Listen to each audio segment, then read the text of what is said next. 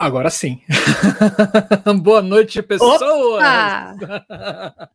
Boa noite, pessoas da internet. Sejam todos muito bem-vindos ao nosso canal da Ideia à Luz.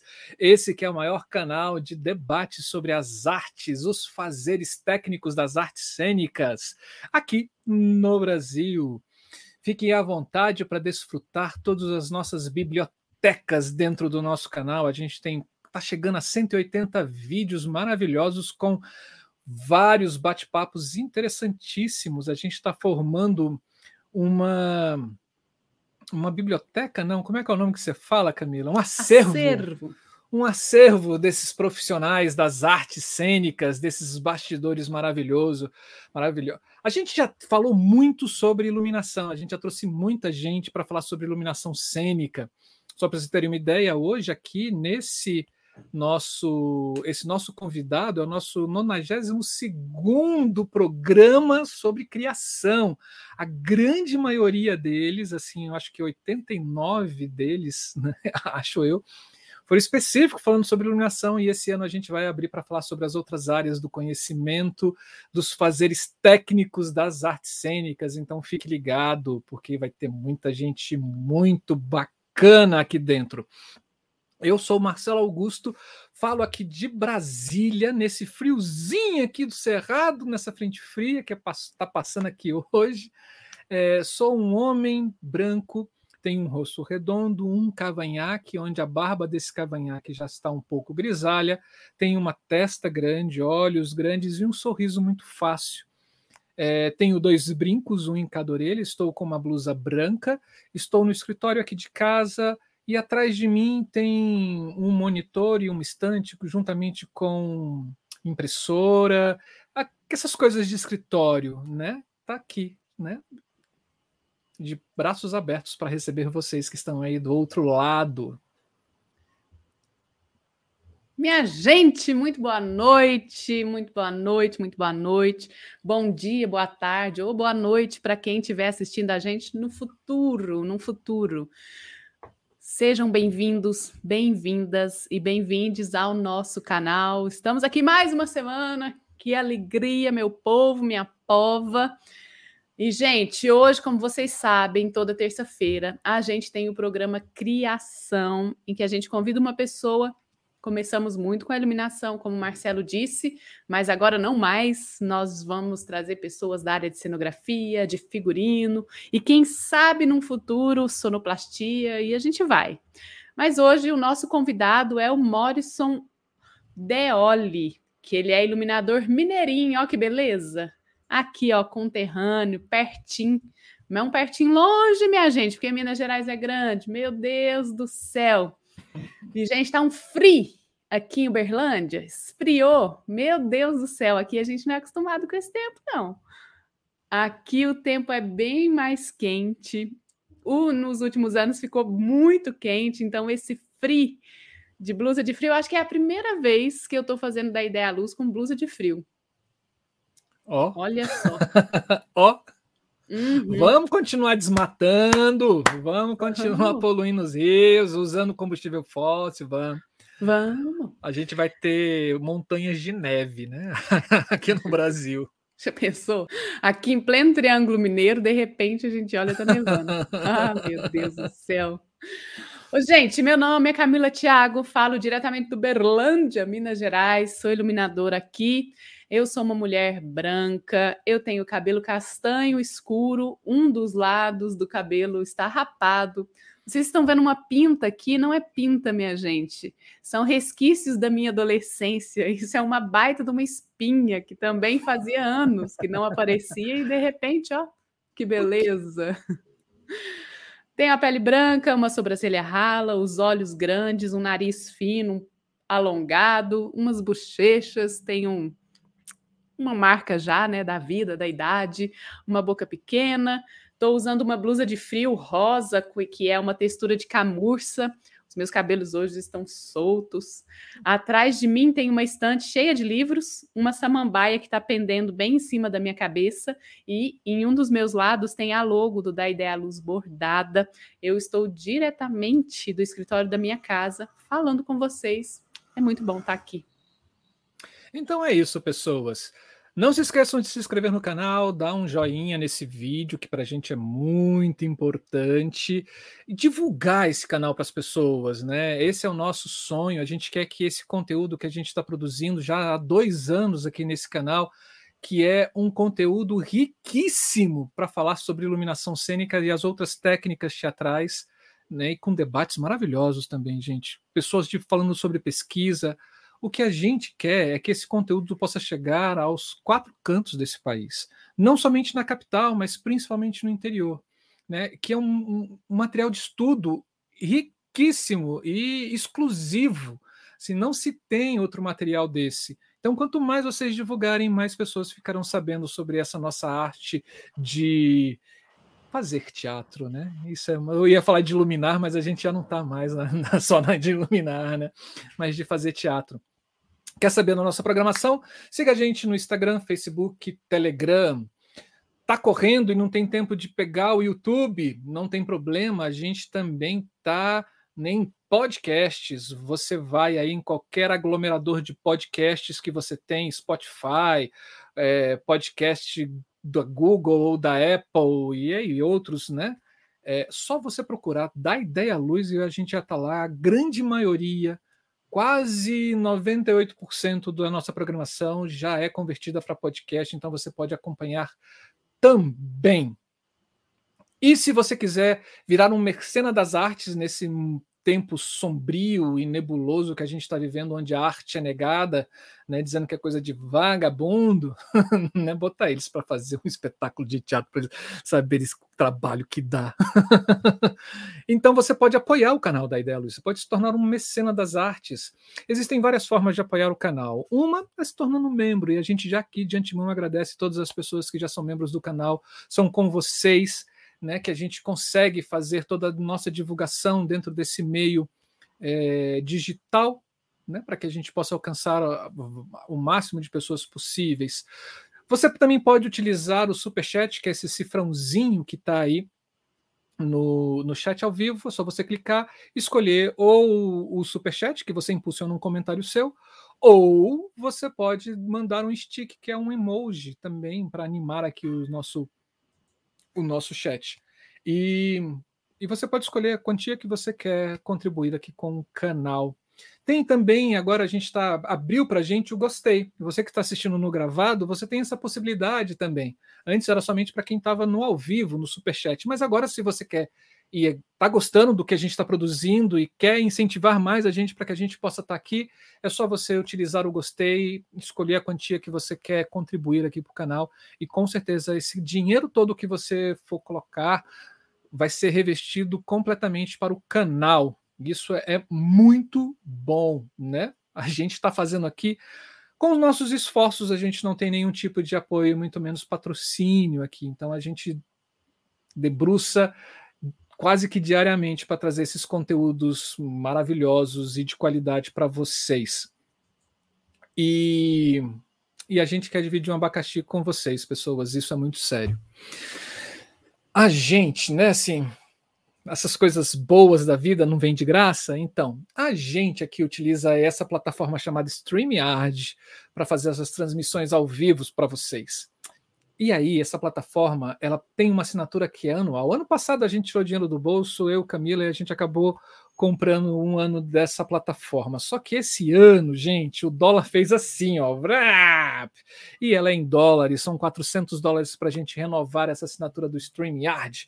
Então, esse abacaxi, a gente não vai comer ele sozinho, a gente vai dividir esse abacaxi com vocês. É uma vaquinha virtual que a gente tem, é só você entrar no site abacaxi.com com CH, o abacaxi com CH, porque é de um cifrão, e procurar StreamYard para o Da Ideia Luz ou procurar o, a vaquinha do Da Ideia Luz. Lá, procura Da Ideia Luz já vai chegar.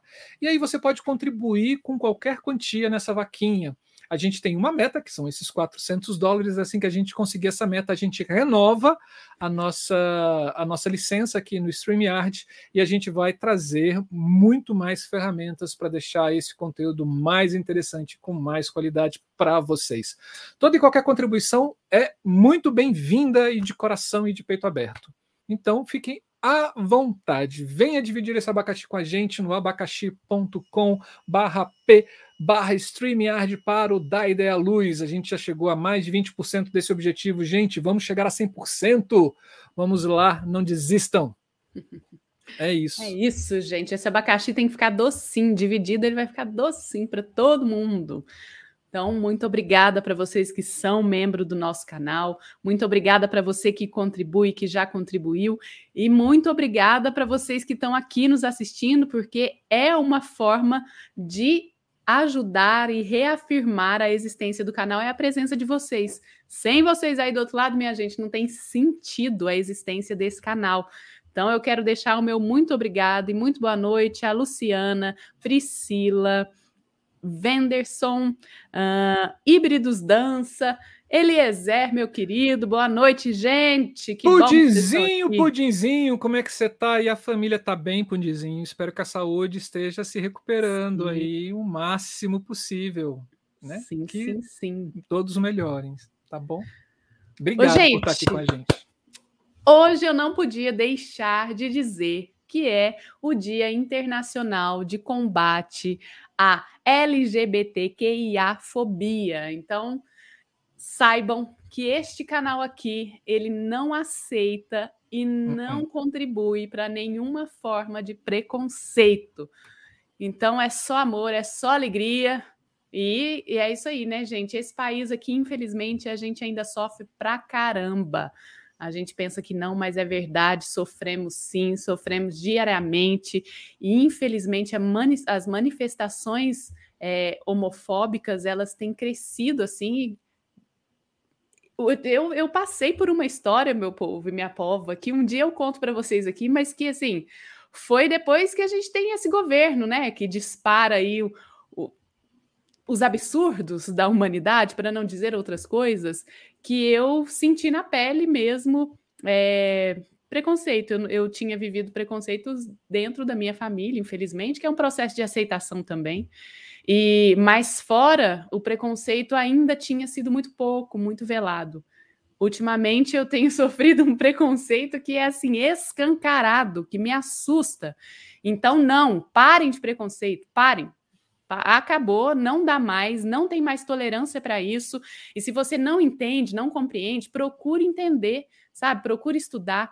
E se você não, ah, mas eu não sou a favor, tudo bem, mas respeite a minha existência e respeite a existência de outras pessoas que estão também deste lado. Por favor, é só isso que eu peço. Tolerância, respeito e mais amor, né, minha gente? E o dia que o mundo descobrir que ser diferente é legal, é muito legal ser diferente, a gente vai ser um pouco mais feliz, né?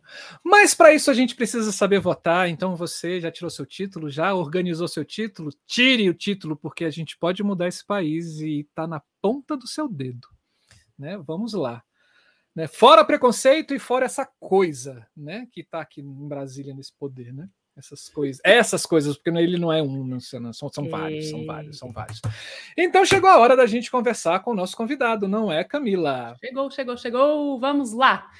Morrison Deoli é iluminador cênico mineiro que começou sua carreira profissional em iluminação no ano de 2001. Além de atuar como iluminador nos grupos de teatro e dança em Ipatinga, buscou conhecimento no grupo Cineorto e no grupo Galpão em BH em 2002. Em 2005, iniciou o Semina Luz. É um projeto de formação e desenvolvimento em iluminação cênica que mais tarde é, incluiu a área de áudio profissional e viabilizou bolsas de estudo em iluminação, intercâmbios, seminários nacionais, inclusive preciso dizer que um desses seminários passaram por Uberlândia e trouxeram nada mais, nada menos do que Jorginho de Carvalho para dar uma oficina aqui. Olha isso, minha gente. É, então, tem seminários nacionais e publicação de livros de iluminação. Um dos livros já passou por aqui, que é o do Roberto Gil Camargo, Conceito de Iluminação Cênica, que foi viabilizado por esse projeto. Só para vocês terem uma noção, tanto que é bom. Como agente cultural, integrou o COPEFIC, LEIC MG. Será que é certo? Comissão Paritária de Estadual de Fomento e Incentivo à Cultura, de junho de 2017 a outubro de 2019. Em julho de 2017, recebeu o prêmio Gente do Céu, homenagem a Ricardo Maia, como destaque iluminador. Nos últimos 20 anos, no Vale do Aço, Minas Gerais. Em 2018, recebeu a homenagem Comenda Mérito Artístico SATED 2018, em Belo Horizonte, pelos trabalhos realizados como iluminador e fomentador com o projeto Semina Luz. Como iluminador, o Morrison desenvolve vários projetos para grupos de teatro, dança e shows musicais, além do projeto da Cantada de Natal da Fundação Aperan em Timóteo há 10 anos como pesquisador, está sempre buscando formas de criação em união com a arte, tecnologia e a viabilidade de execução. Atualmente é sócio proprietário da empresa Cênica Eventos em Ipatinga, onde presta serviços para eventos cultura culturais e corporativos há 11 anos. Morrison, chega para cá. Boa noite. Tudo bem com você? Boa noite, Camila. Boa noite, Thiago. Tudo jóia? Obrigado pelo convite. É, eu vou fazer minha apresentação aqui também. Né? É, eu sou Morrison, como a Camila já falou. Eu sou uma pessoa de pele clara. É, meu cabelo é cabelo de negro, é, cabelo preto também, com alguns traços brancos por causa da idade. É, meus olhos são pequenos, eu pareço um, um japonês com o olho bem pequenininho. Estou é, com, tô com fone branco no ouvido, estou é, com camisa preta de uniforme, é, eu estou sentado numa cadeira game preto e vermelho e azul, e no fundo dá para ver uma persiana na janela. É, deixa eu ver se tem mais alguma coisa para eu falar. Não, é, é isso.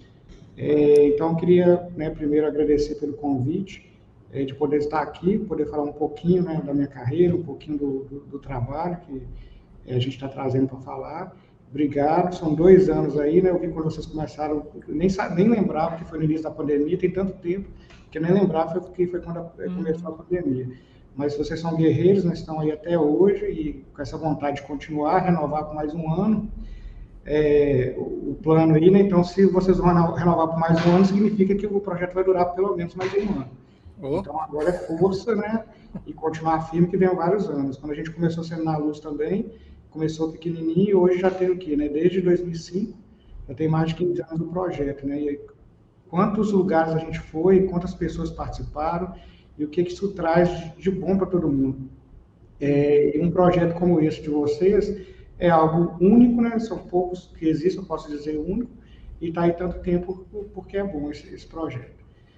É, mas aí, estou aí à disposição é, se vocês quiserem perguntar, né, eu vou falar um pouquinho do projeto também, aí vocês podem ficar à vontade. Morrison, a gente que agradece, para a gente é uma honra tê-lo tê-lo aqui conosco, né? Assim, e já fica nosso convite para um dia a gente bater um papo aqui também para você falar para a gente sobre o Semina Luz, que é um trabalho maravilhoso.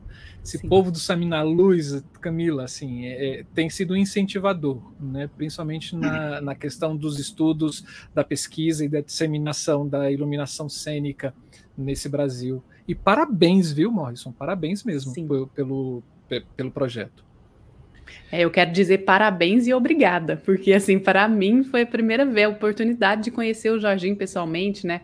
Quando vocês trouxeram ele aqui, e sem falar nesses dois livros maravilhosos, nos projetos que sempre estão em continuidade. Então, parabéns mesmo e vida longa ao Semina Luz.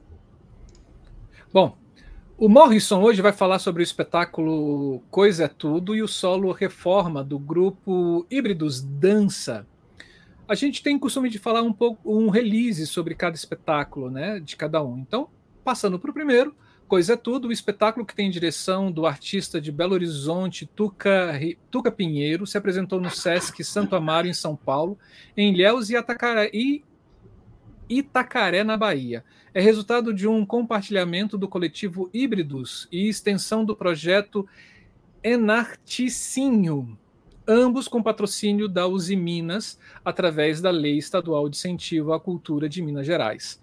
Coisa é tudo o que existe ou que pode ter existência, real, abstrata ou imaginária, algo que ainda não se sabe o nome específico. E se ainda não tem um nome, pode ser nomeado, pode existir.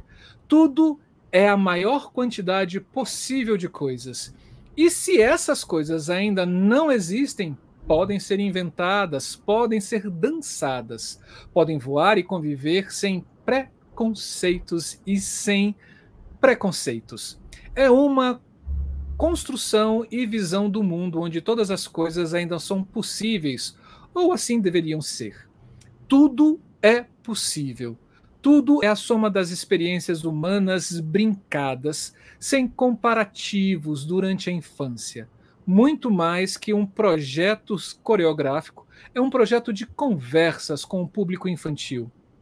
Conversas que acontecem no corpo e através do corpo, partindo das experiências subjetivas dos intérpretes criadores do grupo e estabelecem um vínculo com o público infantil e a respectiva conexão com a família, com o outro, com as coisas e o tempo das coisas, abordando questões que dialogam com a contemporaneidade, como memória, em empoderamento, diversidade, tolerância e aceitação com as diferenças, resistência. A ficha técnica desse espetáculo, ela tem artistas da dança, Luciana Botelho, Fran Silvestre e o Anderson Godoy. O Anderson está aqui. Eu acho que o Luciano Botelho também acabou de chegar. Assistência de coreografia de Patrícia Abreu, a lindinha. Iluminação de Morrison Deoli, sonoplastia de Léo Coeses, desculpa, mas Coessens, né? É, cenografia e adereço de híbridos dança, acho que a pessoa que mais trabalhou nesse processo foi a Maria Cloenes, figurinos de Vanusa Bárbara, produção de Wenderson Godoy, coordenação de comunicação de Luciano Botelho, é, registro fotográfico de Henrique Godoy e Nilmar Lage e registro audiovisual de Charles Santana. O solo que ele vai falar também, que é reforma, no espetáculo Solos Híbridos, a apresentação é dividida em quatro partes. Nela, cada integrante da formação atual fala de algum aspecto pessoal de suas vidas, juntamente a um convidado.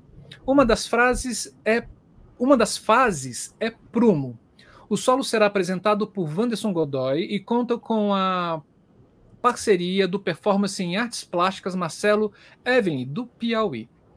O nome sugere é uma busca por equilíbrio, diz um dos integrantes, Luciano Botelho. Outra parte é Submersa, de Maria Cloenes, com Marcos Nauer, do Rio de Janeiro. O solo fala de memória da artista nascida em uma família composta por maioria feminina. Ela lembra das enchentes que a família viveu, relata Luciano sobre a intenção da colega. É... Outro solo de nome enigmático é V de Tela, com Rosângela Sulidade e Dudu de Herman, de BH. Dudu de Herman. Ok, de Dudu Herman. Rosângela se considerava uma mulher tímida, mostra como a arte a transformou. E por fim, reforma com Luciano e Marcos e Marco Paulo Rolha de BH. Questiona a ditadura e a estética do mundo. Esse projeto, né, que são quatro é, solos, tem a ficha técnica né, com os artistas dançantes Luciano Botelho, Maria Cloenes, Rosângela Fagundes e o Wenderson Godoy, com as colaborações, orientões e provocações de Marcelo Evelyn, Dudu de Herman, Marco Paulo Rolha e Marcos Nauer. É, realização de híbridos dança, iluminação de Semina Luz, classificação livre, trilha de Pedro Brastos e fotos de Nilma Lages.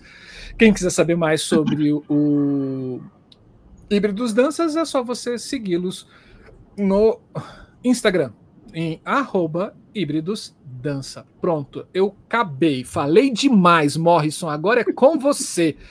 Diga pra gente como é que foi criar a luz para esses espetáculos todos. É, Então, deixa eu só colocar ah, de novo aqui o slide. Enquanto vai subindo, eu vou. É, oh, tá o Eliezer está dizendo aqui. Não está aceitando subir, não. Vamos lá. Tenta aí de novo. Vai lá em compartilhar e vai, vai chegar. E eu o Eliezer, o Eliezer Júnior está dizendo aqui que, que você participou, chegou também de um, de um projeto maravilhoso durante a pandemia. Eliezer, diga para gente qual é esse projeto. Participou de um projeto maravilhoso. Diga qual é para a gente ir atrás e ver também. Chegou, chegou aqui, Morrison. Você quer já compartilhar agora? Pode, pode compartilhar. Então tá bom. Vamos lá. Então, eu trouxe o solo reforma, né? Porque eu, são dois trabalhos, mas eu trouxe porque, de certa forma, a gente vai conseguir perceber algo em comum, né? apesar que é o mesmo grupo. É, os solos, então, eu fiz a luz para os quatro solos. É, na verdade, foi um trabalho desafiador que o Ibris fez, porque na época eles eram quatro né, é, bailarinos intérpretes, é, que eles gostam de ser chamados de intérprete da dança, é, e eram quatro diretores. Então, assim, eram linguagens totalmente diferentes né, do, do artista e do diretor. E a ideia é que no final fundissem um trabalho até que quando eu estava lá nos 70%, decidiram que ia caminhar por quatro, é, quatro trabalhos diferentes. Eles não conseguiram, é, como estava em uma certa linguagem, eles é, preferiram tomar né, a liberdade de cada um fazer um trabalho. É, o que foi bom, é, porque a gente pôde ter é, um trabalho que ele podia apresentar ali os, as quatro, os quatro solos e também viajar independente. Então, a gente podia pegar um trabalho e viajar num lugar, outro no outro. Então foi bem interessante. É, foi bem desafiador esse trabalho, porque como eu estava lidando com quatro diretores, né, e, e quatro trabalhos totalmente distintos um do outro, é, a gente teve que é, buscar realmente o que que tinha é, em cada trabalho que tinha, tivesse uma comunicação com todos, porque não dava para fazer uma luz é totalmente individualizada, né? É como se fosse quatro partes que não conectassem. Então, era como se fosse um cinema mesmo. A, a luz, ela tinha, de certa forma, é, fazer uma ligação entre tudo, né? É, vou dar um exemplo bobo. É, ficaria muito estranho eu poder trabalhar uma cena toda colorida e do nada eu trabalhasse uma cena totalmente sem luz, sem ter conexão com nada, né? É, as coisas tinham que conectar, eu tinha que criar um, um, um fio, tinha que ter um fio condutor que ligassem essa essas cenas, né, quando elas se apresentassem juntas. E quando fosse sozinha, essa luz também ela tinha que ser independente. É, esse foi o, a maior trama assim para pensar como iluminador, pensar no processo. Como que a luz poderia comunicar quando os trabalhos estivessem ali os quatro no palco e como ele podia comunicar como sendo é, sozinho. Então, assim, é, é começando o trabalho, é, o que que um dos motivos que eu trouxe esses dois trabalhos. Primeiro, porque é, o Ibris é, um, é um, um, grupo que eu trabalho desde quando começou, né? já está fazendo 20 anos agora de grupo, e eu estou desde quando começou o grupo. Uau. E, então, assim, eu sempre falei com eles, não, é bom vocês colocar um iluminador diferente, ter uma visão diferente e tal, e eles sempre quiseram que eu tivesse ali fazendo luz. Então, assim, não foi porque é, eu não deixei que eu, eu monopolizei ali eu, eu sempre deixei claro, a gente traz um iluminador diferente e tal, mas sempre é, a gente trabalhou nessa parceria e sempre deu certo trabalhar junto. É, e o que é interessante desse trabalho? Estou é, falando agora dos solos, né? Do, do Reforma. É, eu venho já há muito tempo, já é, saindo um pouco do, do, do, teatro, da dança, né? E trabalhando muito com tecnologia. Eu trabalho com, com criando projeto 3D, é, de trabalho com música, então a gente consegue estar é, tá diante de equipamentos mais sofisticados. Né? É, só que, ao mesmo tempo, é, não adianta nada você trabalhar com coisas sofisticadas se você não entender qual que é a base da luz, qual que são as nuances, as coisas mais simples de todas. Então, assim, é muito fácil trazer algo que tem uma estética toda trabalhada, com várias cores, vários cortes. Então, quando eu optei em trazer esse trabalho, foi basicamente por isso, porque nesses trabalhos eu consegui é, colocar minha, minha cabeça para trabalhar o que eu mais gosto, é, que vem desde quando eu comecei minha carreira, e eu gosto muito do, do Roberto Gil Camargo. Para mim, é um dos caras do Brasil que mais comunica, né? É, é o, o, Roberto, no caso, eu gosto muito porque ele trabalha com a semiótica Então, eu não consigo ver uma luz, né? É, eu não consigo pensar em criar uma luz, pensar em ver, ainda que seja, sem a comunicação. Então, a luz, para mim, ela, ela precisa ser estética. Mas se ela não tiver comunicação, para mim não é o suficiente. Eu estou falando quanto Morrison, quanto o donador, quanto Morrison. Cada um pensa da forma que quiser. Mas eu não consigo é, ver, é, pensar numa luz que não comunique, uma luz que seja só estética, que ela esteja ali 100% com estética. É, e aí, né, tem uma coisa também que eu gosto muito quando eu comecei, que é a questão de truque. Usar truque na iluminação. Quando você precisa usar essa ferramenta na iluminação. Então, é, eu estou colocando o reforma no início porque eu consegui, depois de muito tempo, é, usar um truque na iluminação. Eu tinha visto é, a Jamile numa oficina com ela, a Jamile Tormo, ela tinha falado que uma vez ela assistiu um balé, o pessoal que veio dos Estados Unidos, se eu não me engano, foi dos Estados Unidos, lá no Teatro Municipal do Rio, e aí tinha uma cena que, o, que a bailarina voava. E ela ficou ali de bobeira, assim, como que a, a bailarina voa? Durante uns três segundos a, bailarina voava.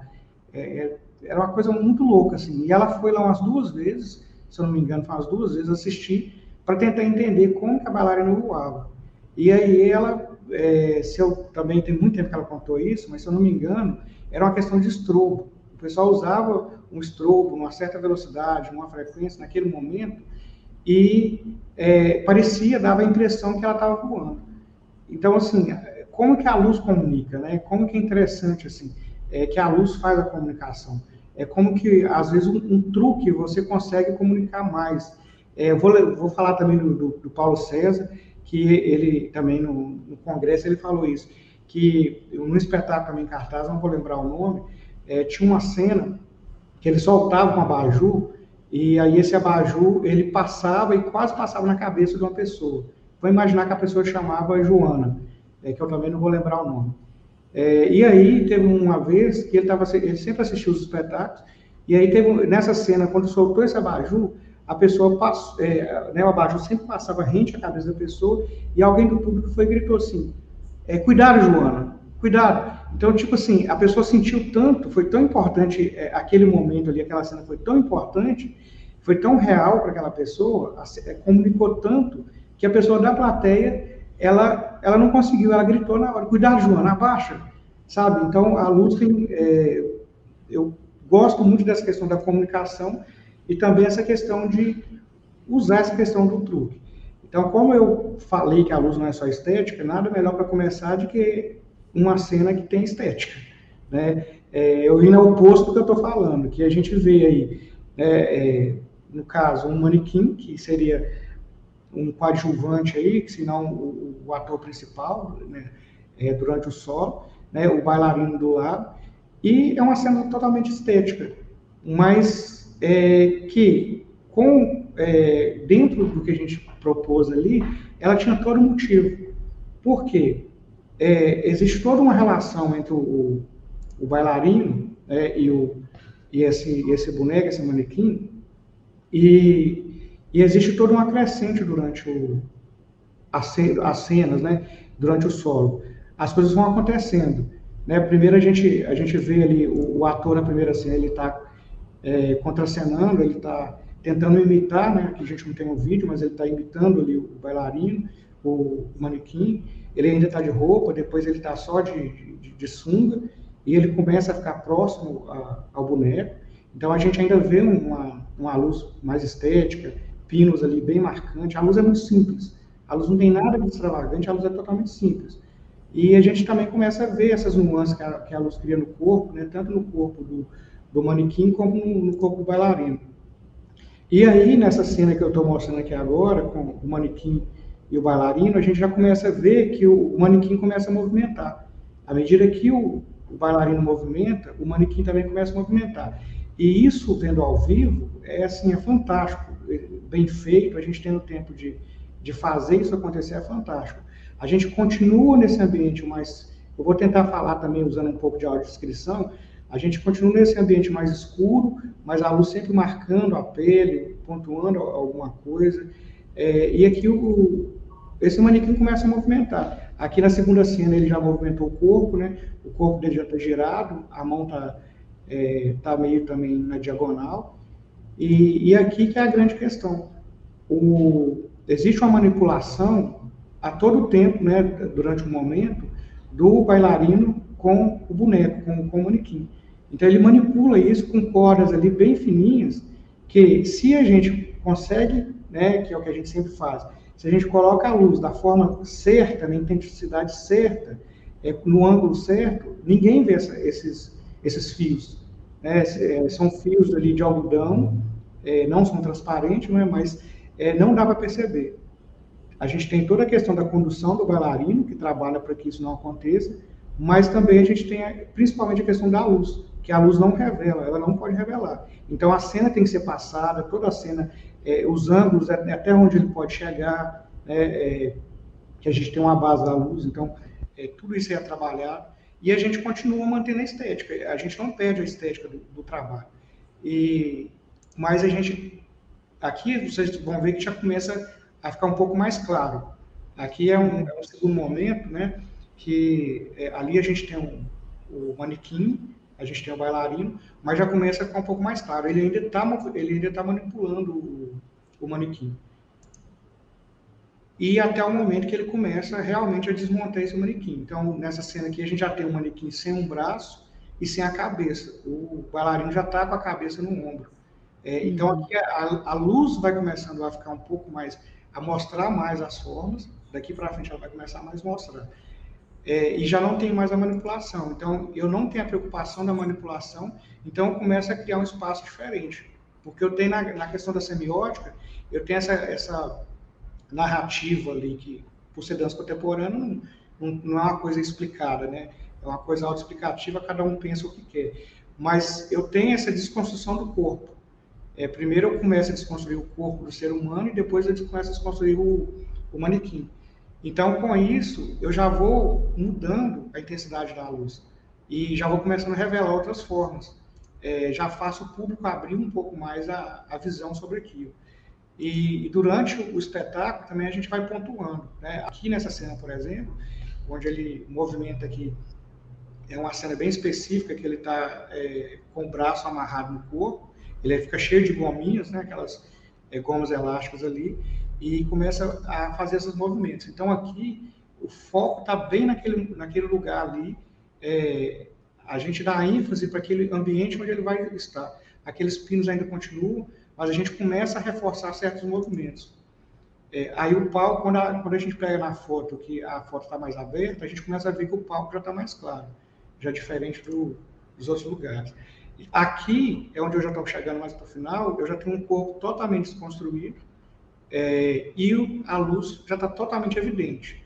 Então, quer dizer, é, eu tenho no início né, toda a construção de uma cena, é, que eu tenho a questão do truque ali, que eu preciso da luz mais, né, mais na penumbra ali, é, com intensidade menor, para eu poder fazer o truque, mas ao mesmo tempo tem a questão da estética, que eu quero passar uma ideia né, dali do, do corpo ainda do belo, e no final já é algo mais totalmente desconstruído. Uhum. Mas interessante que pelas fotos, é, esse início ressalta muito mais essas formas corporais, né? Principalmente do manequim, a partir da sombra, né? Sim. Que a gente começa a ver, a ver as sombras da, da marca do corpo mesmo do joelho, abaixo do peito, no abdômen e no ator também a mesma coisa. A sombra vai evidenciando o contorno dessas formas corporais. Que interessante, porque quando se você não me conta do truque, eu acho que é só por esse motivo, sabe? Por esse outro motivo.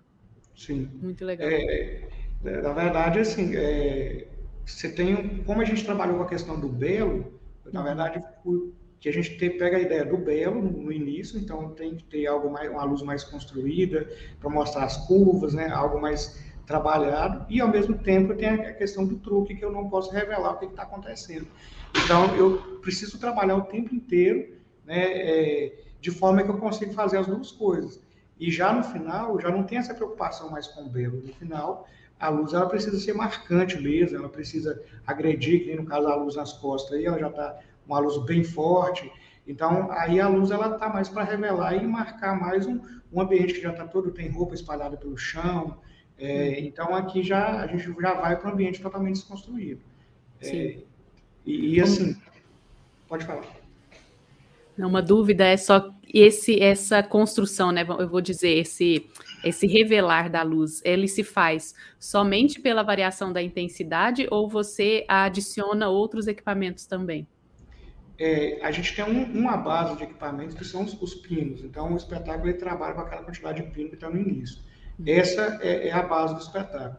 Então, quando chega da metade, que começa a revelar, a gente vai entrando com outros ângulos. Então, no início eu só tenho pino trabalhando, só com pino. Aí depois eu já começo a entrar com lateral, já tem um pouco de frente. Aí eu já começo a revelar e eu já começo a trabalhar mais o ambiente. Agora, no início, eu só trabalho pino. Legal. É, uma coisa que, que me chama a atenção também é que é o movimento oposto da dança na luz, né? Assim, se, assim no momento onde você está ao início, onde os corpos ainda estão é, em corpos enquanto manequim, enquanto ator, é, eles ainda estão é, montados, né? A luz vem quebrando esses corpos com a sombra, né? Com Sim. muita sombra, né? E, e no momento onde o manequim está todo desmontado, a luz vem montando esses corpos no nosso, na nossa visão, revelando tudo, né? Assim, é, é, um, é um movimento oposto, né? Se a gente brinca, você falando da semiótica e brinca dessa comunicação, essa comunicação ela vem num, num movimento inverso do que está acontecendo. Óbvio, ela não vem desmentir, mas ela, ela vem trazer um ponto de vista é, para o espectador, né? Assim, de, de, de oposição. Isso é muito legal. É, até porque, quando a gente começa, o que, é que eu preciso? Eu, eu preciso da atenção do público. Uhum. Então, qual foi a opção? É, quando é, a gente trabalhou e, e cheguei que a ideia seria essa. Se eu, se eu trabalhasse com a luz um pouco mais claro, é, eu já tá, começaria o espetáculo com um olhar mais espesso. Então, como eu queria levar, né, no caso a gente não é cinema, não consegue fazer os, os cortes, eu precisava de desenhar isso, eu precisava de fazer o público é uma coisa que eu não falei. Esses focos, por exemplo, eles são individualizados. Então, eu consigo, é, durante é, o, o, espetáculo, né, essas cenas, e deixando um com mais intensidade, outro com menos. Então, eu vou uhum. criando um movimento, por exemplo, quando é, ele está no início ali, que a, ele está próximo ao, ao boneco, por exemplo, eu deixo a luz ali mais fraca e em volta eu deixo mais claro coisa de, assim, é de 10%, né, 10%, coisas bem pequenas.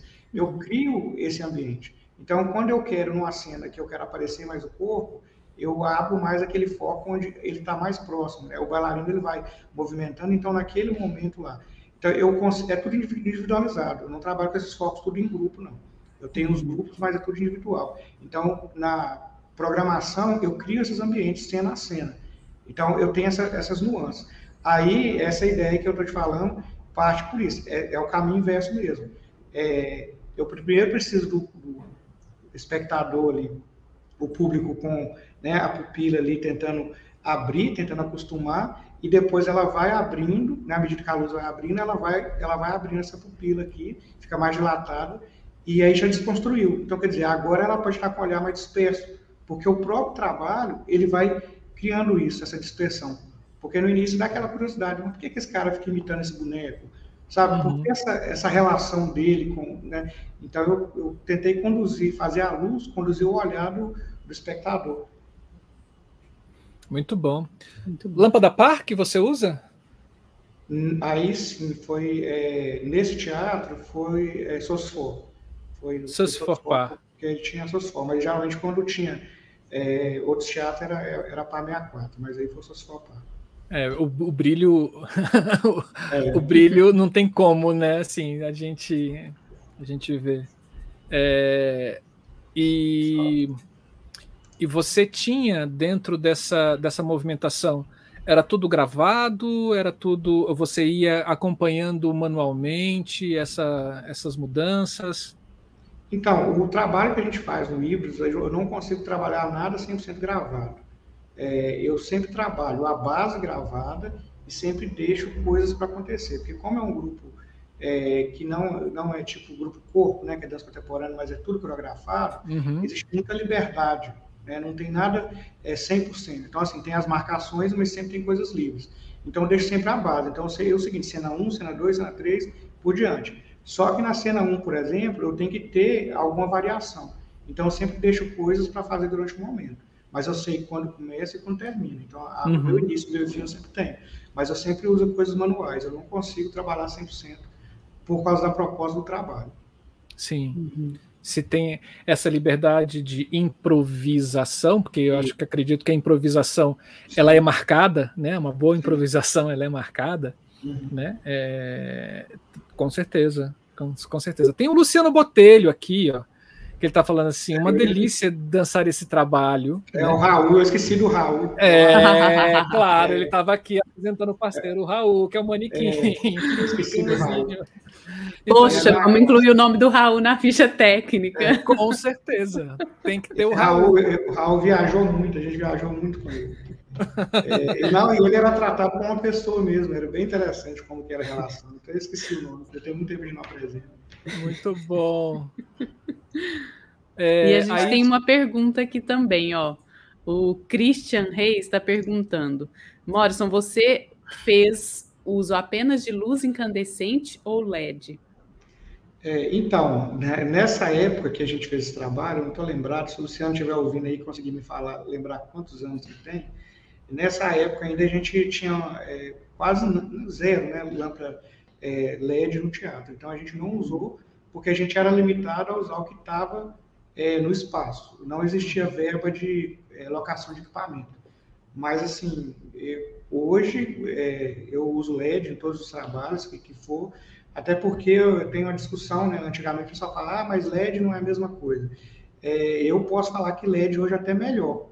Depende do LED que você vai comprar. Você vai comprar uma par LED de 600 reais ou de 10 mil reais, né? Porque você tem equipamentos excelentes da, da ETC, você tem várias marcas aí que tem equipamentos excelentes. Então, eu não tenho preconceito nenhum, uso muito e, e assim, só tem que ser coisa de qualidade. Tem que ser um, um LED que dimeriza, né? Que tenha time, que tenha uma coloração interessante. É, e hoje o LED também é muito mais prático, né? É, para a gente tra trabalhar, o LED é muito mais prático. Então, uso e recomendo, e recomendo sempre usar LEDs bons. Muito bom. Ó, Isso, 2013, tá olha só, o trabalho. 2013. É, bastante tempo. Nossa, faz 2013. tempo. Uhum. Nove anos, né? Assim, ah, quer dizer, se a gente contar 2020 e 2021, tirar dois anos.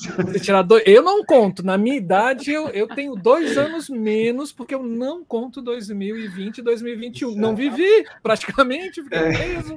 Você não passou de ano, Marcelo? Não, não. Para mim, tudo foi uma coisa contínua, um adormecido, assim, para tentar ficar vivo hoje. Dois anos a menos. Né? É. Maurício, uma outra dúvida só é que eu vi que, principalmente pela, pelas primeiras fotos, que o espaço e a quantidade de focos é, são grandes, assim, né? Não é, não é pouco. Você já chegou a ter que, em algum espaço em que vocês apresentaram, ter que é, aí dá para a gente ter uma noção, né, de que o espaço é, é, é relativamente grande, assim. Que uhum. você teve que reduzir a quantidade de focos? É, o que, que acontece? A quantidade de foco aí, basicamente, ela, ela é grande até por causa do espaço. Então, é, esses focos eram a base, então aí eu estou aí com um palco de 12 metros de largura. É, eu tinha equipamento para usar. Então, nesse caso, é, eu pude usar, mas é, a minha base desse espetáculo eram 12. Eu tinha 12 pinos. Isso era a uhum. minha base, né? Então, eu tinha 3, 3 vezes 4, 12. Essa era a base para fazer o espetáculo. Aí eu devo estar com uns 20, não sei. Ele está com bastante. Mas é porque quando foi estreado, foi nesse teatro. É um teatro aqui da minha cidade que é um teatro bem grande. Uhum. Sim. Ah, Mas assim, nunca tive problema, porque por mais que fosse um teatro menor, com menos equipamento, a, a, prioridade da gente trabalhar, né, que era a questão do truque ali e da estética do crescendo. Então era sempre ir adaptando ao lugar que tinha. Então a uhum. gente nunca teve uhum. problema assim para para fazer a luz, desde que a gente tivesse tempo. Então, tinha que ter o tempo para vir, para testar, fazer, refazer a cena. Então, dessa forma, sempre funcionou. É, no caso desse solo, é, como a, a, a, o seu conceito ele é muito claro né, nesse, com a luz, é, adaptar ele a outros espaços é muito mais fácil, né? Sim, é, é muito mais fácil. É, e era necessário, porque é, que nem, é, se eu não conseguisse executar a luz da forma que estava sendo proposto, é, do, da forma que a gente propunha né, com a criação do espetáculo, não ia passar a mesma mensagem. Então, assim, é, foi pensado em colocar cor, por exemplo, e foi descartado, não, não uhum. cabia cor, entendeu? É, e aí, assim, fechou dessa forma, tinha que ser dessa, desse jeito, porque era o jeito que realmente comunicava. É, eu não podia ter uma luz que distraísse o público, por exemplo. A cor ali ia me levar para o outro lado, do, talvez do belo, né, do, do imagético ali, mas ia fugir da proposta, que era colocar o público para olhar para o que estava acontecendo e não distrair. Eu não podia distrair em momento nenhum. É, então, assim, e a gente conseguiu executar também porque foi uma ideia, como você disse, uma ideia clara e uma base muito simples. É um simples, mas que era funcional. Então, tinha funcionalidade. É, realmente, a pessoa, é, quando você quando ela via que tinha um, né, que tipo assim, ah, mas usava linha ali, usava isso e tal, é, ela, ela não sabia que usava, a, a Camila mesmo falou, né, que se eu não tivesse falado, eu não sabia. E essa questão da construção, de ir passando até a luz estourar no palco, tá? palco está bem claro. Mas foi, foi bem tranquilo de se fazer. Sim. Duas coisas que você falou que é bem interessante, né? Assim, é, uma é a comunicação, né? Assim, é, fazer a luz para ela ressaltar mais do que o objeto, mais do que o espetáculo, acaba não tendo esse diálogo entre, entre as criações, né? É, e o diálogo dentro da criação é muitíssimo importante. E um, e um outro é o do simples, né? Chegar ao simples é difícil. Sim. Não é, Morrison? Síntese, é muito né? difícil. É porque senão você quer fazer, você quer que a luz apareça, aí você vem com um monte de situação, mas na verdade não fica simples, né? Você vai colocando coisas, colocando coisas, e no final você tem um espetáculo, que eu falo, espetáculo de luz, né? Não pode ser um uhum. espetáculo de luz, tem que ter a comunicação. Esse trabalho da gente, com, o meu trabalho com híbridos, é muito bom, que a gente participa de todo o processo. Então, desde quando inicia o processo, a gente está ali acompanhando né, a criação, né? Desde o que foi pensado, até no, aí a gente afasta um pouco, deixa criar, isso é todo mundo, a pessoa da, da trilha sonora, corporal, e aí a gente afasta, deixa eles criar, depois volta de novo, depois afasta, depois volta até o final. É, uhum. então, assim, é um trabalho muito bom por causa disso, que é, é, um trabalho completo, né? Não fica ali um disputando com o outro, ou o diretor, ah, não, apaga essa luz aí, então, assim, é um trabalho muito, é, mesmo colaborativo, tem uma participação muito boa de todo mundo no processo. É, o Luciano também, que é o, o, o intérprete, né, o, o, dançarino, fala que o truque, né, só foi possível para chocar a plateia por causa da luz, né, assim, a, o efeito da luz que não revela o truque e esse momento acaba é, encantando a plateia, né? inclusive as crianças, como ele está dizendo. Eis a importância, é, né? criança que assustava, assim, porque o boneco mexia, né? Ele mexia com a cabeça do boneco, ele estava muito longe. Uhum. E aí ele mexia com a cabeça do boneco, o boneco virava a cabeça e, e as pessoas assim, chocavam, assustavam. E, e, era dentro do contexto, era tudo dentro do contexto. Não, não uhum. era nada assim, ah, vou colocar isso aqui para isso aqui chamar atenção. Não tinha nada disso. Assim de ser algo gratuito, era tudo tinha a ver, né? É tudo, tudo uhum. uma composição. Sim. Uh, um colega meu que falava assim, né? Tudo que está em cena tem que ter um porquê. Esse é o Guto Viscardi, um queridíssimo, esteja onde ele estiver agora, né? Ele falava assim, para a gente dividir uma aula, aulas na UNB ali, e ele falava assim para os alunos: tudo dentro da cena tem que ter um porquê nem que você fale assim, porque é bonito e eu quero, mas você tem que saber o porquê que ele está lá.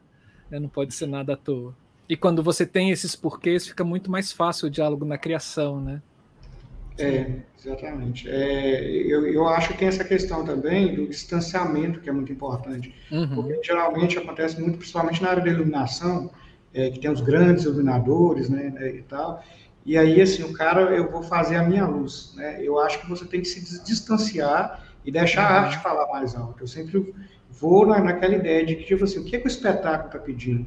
Não é a luz que eu estou querendo colocar, mas o que, é que o espetáculo está pedindo? Se o espetáculo falar que é uma lâmpada, ou é uma vela, sabe? Ou se é tudo escuro, eu acho que é um espetáculo. Você tem que entender todo o processo, o que está sendo discutido, e aí a melhor luz é essa, é a, a luz que o espetáculo pede não é a luz que você está disponível a dar. Porque às, vezes há muito com ego. O cara, ah, não, eu, eu não, não vou abrir mão de usar um equipamento tal. Ah, eu não vou abrir mão de fazer isso. Mas e aí? Será que o espetáculo está pedindo isso? Né? Parece demagogia, mas assim, é algo da minha carreira que eu aprendi basicamente isso. Assim, é, o Jorginho também falava muito assim: você pode fazer luz com, com 10 lâmpadas par. Você pode ter um espetáculo que faz com 10 lâmpadas par. É, aí você passa, ah, mas para ele é fácil, o cara já fez com 500, né? É muito fácil. Mas não é, porque o conceito é isso. Se, se você vai fazer com o que você tiver. Se você não uhum. conseguir fazer com 10, você não vai conseguir fazer com 100. É, a gente vê isso muito de show. Show é muito claro. Você, você tem lá 300 light e não vê diferença nenhuma. Você só vê um monte de lâmpada piscando, é, move rodando e tal. Não estou falando em geral que todo mundo é assim, mas a grande maioria é isso. É um monte de pirotecnia, mas não tem construção. O cara, uhum. na primeira cena, ele já coloca tudo que tem, todo show, basicamente, trabalha todas as cores. Então, eu, eu, acho que, assim, você tem que pensar a partir do simples. É, tem que ser simples. E aí, do simples, você vai conseguir algo fantástico. Agora, se você já começar querendo fazer de tudo, aí eu acho que acaba sendo muito. Sim esse reconhecimento que você diz, né, sobre qual é a luz necessária e também a pessoa que está ali trabalhando com a iluminação dar um passo para trás, observar, me fez lembrar uma experiência que eu passei recentemente. Não vou falar aqui o nome do espetáculo, nem nada, né? Mas em que era um espetáculo de teatro, era um solo, e a iluminação tinha fumaça, o tempo inteiro, assim, uhum. uma fumaça. E aí aquilo me incomodou tanto, porque era um palco imenso, com uma pessoa em cena, e aquela luz toda desenhada, recortada pela fumaça, e aí ela mudava, ela mudava, e ia eu parei de prestar atenção no espetáculo e prestei atenção na luz. Falei, olha, é um show de luz isso aqui. Então a sua fala me fez lembrar isso, né? E, e pelo menos a mim incomodou muito, muito esse show de luz, porque não, não, não, a mim, né? Mais uma vez, na minha leitura, não fez nenhum diálogo com o que estava sendo feito e dito ali na cena. É e, eu, e é fácil, é que eu falo, a gente fazer luz bonita é muito fácil. Isso aí eu faço e qualquer pessoa faz luz bonita. A luz para o pessoal passar, ah, foi bonito. Agora, fazer, o que eu estou falando aqui, a luz que o espetáculo pede é outra coisa. Então, uhum. assim, tem os lugares onde cabe. Eu, é que nem está no, tá no currículo que você leu, tem um evento que a gente faz há mais de 10 anos, que é a Cantata de Natal. Então, ela tem uma fachada linda e a gente trabalha mudando a cor dessa fachada. Então, assim, é maravilhoso. Você vê uma fachada amarela, ficar azul, ficar verde, aí você trabalha cores de um lado, cor do outro, cor no meio. É lindo, é muito bonito e é isso, tem que ser isso. Para lá, para aquele momento, né, é uma cantata de Natal, uma fachada, é isso, tem que ser isso. Não adianta eu ir lá e colocar uma luz branca na fachada, que não vai resolver nada. Eu ficar colocando luz branca lá não impede colocar cor, colocar movimento, sabe, é, fusão de cores. Agora, esse trabalho que você viu cheio de fumaça, provavelmente ele não pedia isso, porque não, a intenção não poderia ser essa. Você tinha cenas, né, você tinha dramaturgia, você tinha ator, bailarino que seja, você tinha outras coisas ali que deveriam aparecer. E, uhum. Então, é, é, eu sempre parto de, de, desse pressuposto, que é, deixa né, o espetáculo falar o que, que ele quer, o que, que tem que ser. Porque aí sim vai ser o espetáculo. Porque se você só chegar e colocar sua luz, é, vai ser a sua luz. Então a pessoa vai sair e falar que luz bonita. E tem esse negócio, quando a pessoa vira e fala que a luz é bonita, é porque o espetáculo com certeza não é. Mas se ele começar a falar que luz bonita, que figurino interessante, que interpretação maravilhosa! Que, que, Ai, que som! Isso, aí, tem que ser. Aí, tem que ser tudo. Muito bom. Muito bom. Muito bom. Você tem mais alguma coisa desse espetáculo ou quer passar para o outro? Não, acho que pode passar para o outro, pode ir para o outro. Então vamos lá, só pode. coloca aí no início do outro que a gente compartilha aqui. Enquanto isso, pessoas, não se esqueçam de se inscrever no canal. Você que está aqui, eu estou vendo muita gente aqui que é nova, que é aparecendo aqui pela primeira vez, pelo menos no chat, né? Bem-vindo ao Da Ideia Luz, né? Seja muito uhum. bem-vindo a esse canal que é o maior canal de divulgação e de conversas e diálogos sobre as artes técnicas teatrais. Se inscreva no canal, ele é muito legal, gente. Muito legal. Participe dos nossos chats, participe dos nossos vídeos, assista. A gente tem mais, quase 180 vídeos de bate-papos interessantíssimos. Dá uma procurada lá e divulgue esse canal para gente Vai ser muito bom, muita gente entendendo e conversando sobre iluminação cênica. Olha só que delícia. Vamos lá para o próximo? Eu queria aproveitar para mandar um abraço também para o Vladimir, que eu vi que está aqui nos comentários aqui, o Ricardo Amata, né? É, Sim. O Eliezer também, gente boa demais. Obrigado aí, participando aí. Coisa é Tudo. Então, Coisa é Tudo é um trabalho que ele muda totalmente a questão do, do híbridos, assim, o, traba o trabalho do, do grupo e o meu trabalho dentro do grupo. Por quê? Um grupo de dança contemporânea, né, que é, a gente já tinha feito de tudo, assim, desde espetáculos gigantescos, com vários bailarinos, é, com a luz, assim, é, com muito, muito equipamento, sabe? A gente já tinha passado por muita coisa, mas a gente nunca tinha feito algo que era um espetáculo infantil. Então, Coisa é Tudo já é um espetáculo de dança contemporânea, né? E voltado para o público infantil. E foi um desafio para todos, porque assim, era desejo de uma bailarina do grupo que queria fazer o trabalho, e aí todo mundo comprou a ideia e falou, não, vamos fazer. É, só que assim, é, os trabalhos do grupo geralmente são trabalhos que eram trabalhos mais sérios, sério no sentido assim de trazer temas mais sérios, de, de falar de dor, é, de, de, emoções fortes. Então, eram, tra eram trabalhos mais sérios. Então, nesse momento Coisa é Tudo, o grupo ele já dá uma mudança que já vai para um lado mais leve, um caminho mais leve, já é uma comunicação com a criança. Então, um trabalho também que envolve essa questão do gênero. É, uhum. então, assim, era um, uma grande responsabilidade por essa mudança e também, ao mesmo tempo, uma comunicação que é com a criança, que acho que todo mundo sabe disso, né? O ser mais honesto que exige a criança. Se ela gostar, ela vai falar que gosta. Se ela não gostar, ela vai falar que não gosta.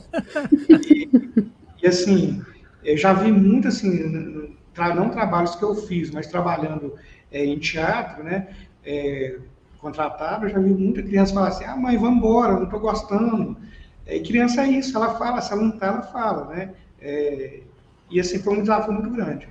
E a gente comprou a ideia de fazer esse trabalho e assim foi desde o início do trabalho a gente já tinha visto muita coisa bacana de se fazer. Então a gente teve que é, assumir algumas posturas, posturas dentro do, do trabalho. É, a gente já tinha entendido né, que a, a, comunicação era a primeira coisa dentro, dentro do trabalho assim, que tinha que ser, que ser tratado, né, que a gente estava lidando com, com criança, mas ao mesmo tempo era dança contemporânea, não tinha que ser nada explicado, não, não era nada que tinha que, que ser uma Cinderela, sabe, aquela, aquela historinha ali. Era, era dança contemporânea, era cada um fazer interpretação e tal, mas o público era criança. É, Deixa eu começar a fazer as mudanças aqui. É, então, assim, é, uma coisa que é bem interessante que eu acho nesses trabalhos, não sei se, se, vocês vão perceber aí, mas a questão do figurino, como que o figurino foi tratado. É, foi um figurino todo feito para o espetáculo mesmo, né, a, a, roupa deles. Deixa eu adiantar aqui para pegar, mas é, a gente vai ver, ver foto de duas bailarinas, porque é, tem duas, né, são, são duas, é, duas bailarinas, uma no, no início e depois mudou. Então, aqui eu devo ter foto de duas e de espaços diferentes também. Uhum. Então, assim, é, é, um, é um, um, espetáculo que ele começou a partir da memória de cada um, é, quando foi trabalhado. Então, vocês vão ver no palco aí que tem caixas de papelão. No início, eles começam cada um com uma caixa. O palco começa é, só com essa escada e as caixas de papelão, então as coisas vão saindo da caixa. E a gente vai ver muito brincadeira, né? Muito, muito brinquedo, muita brincadeira. Aí, por exemplo, nessas caixas, é, que pode ser o telefone, né? Que, que quem é mais antigo aí, né? não sei se é o caso de vocês, mas é da minha época, do telefone da caixinha, né? Hum. É, e podia ser várias coisas, esse, esses brinquedos iam se transformar, podia ser várias coisas. Nesse caso aí tem uma cena, aí está iluminado, vocês estão vendo está iluminado, tem fita LED, a gente trabalha com a fita LED nesse espetáculo. É, então, é bem aleatório nesse caso, é mais para é dessa ideia da brincadeira mesmo. Então tem um momento que eles usam isso aí como capacete e é, é uma cena toda toda feita no, no escuro e depois continua aceso também. É, aí também a gente usou o truque da, da gambiarra, a famosa gambiarra, é, tem um sisteminha de bateria, a fita LED fica dentro aí da, é, da mangueira, tem um sisteminha lá dentro com bateria, então o próprio bailarino liga e desliga na hora que ele precisa desligar, no momento certo ele liga e desliga, é, no início aqui, essa cena aqui que é a primeira, que, que eles né, começam a, a, usar e acendem. É só num determinado momento que eles acendem. É, a gente tem no fundo aí esses tissuru, é, eles são bem trabalhados no espetáculo, a questão do, do tissuru de papel, né, que é aquele pássaro de papel, tissuru japonês. E o que que acontece? É, a ideia era que eles não aparecessem, esse tissuru não aparecesse, é, fosse alguma coisa de forma que só aparecesse em um certo momento. Só que o espetáculo ia viajar e a gente só ia poder fazer isso num teatro, que a gente estreasse. Então foi abordado, abortado essa ideia de ficar é, colocando e tirando, porque a gente não ter essa possibilidade sempre. É, não ia dar para ficar fazendo. Então, de certa forma, a gente acabou assumindo é, esses tissurus aparecendo. Só que tem determinado momento que, que eles realmente vão aparecer. Mas eles ficam aí de, de fundo no, no cenário, eles têm uma, é, os atores contracenam, os bailarinos contracenam com eles e tal.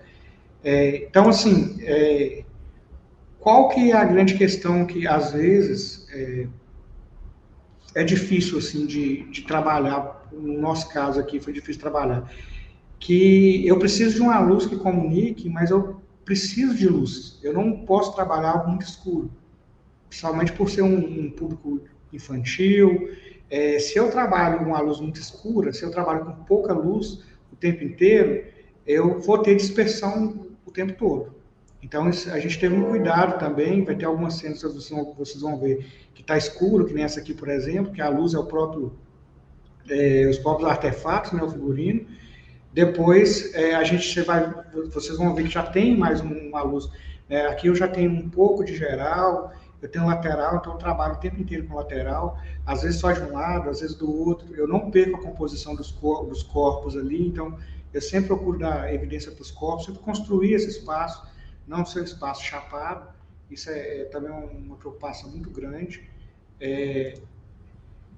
Aqui a gente tem duas fotos, são bem parecidas, mas aqui já é um momento que o, já está mesmo, no geral, porque é um momento de bastante brincadeira eles fazem várias brincadeiras, então esse momento é um momento de revelação, que a gente traz realmente o público, tem até um momento que eles vão para a plateia, então aqui a gente traz bem o público para dentro do espetáculo.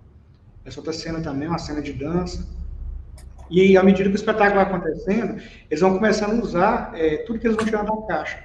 Aqui, por exemplo, a gente tem os emojis, né? É, eles já começam a usar. Isso tudo vai saindo da caixa. Eles começam já a usar os artefatos. Aí o Enzo Godoy está usando o artefato na cabeça, né? O, esqueci o nome dessa. É, esqueci como coloca na cabeça. Você lembra, é, Camilo? Na cabeça, eu esqueci. O tecido que ele está em volta? esqueci o nome. Ele, é turbante, não é? Turbante, isso. É tipo um turbante. É, aí a gente tem, né? É, essa cena, por exemplo, é toda recortada é, não tenho, não tenho a foto aqui, mas tem, tem essa foto que é só aí os, os, as caixinhas que aparecem e tem outra que são os três. Então os três ficam na frente do palco também, mas essa foto não tem. Uhum. É, aí aqui os tissurus já ganham vida, porque eles estão lá o tempo inteiro aparecendo meio disfarçado. Aí nessa cena, que é uma cena muito bonita, é, a música é aquela passarinho de toda cor, esqueci o, o, nome, o, nome, da música, acho que é passarinho o nome da música mesmo, passarinho de toda cor. Então aqui começa, aqui fala bem da diversidade. A gente tem a questão dos passarinhos ali de toda cor, né? E tem essa a dança que ele faz, tem a música, então a gente reforça bem essa questão aqui do, do ser né, diferente e igual ao mesmo tempo.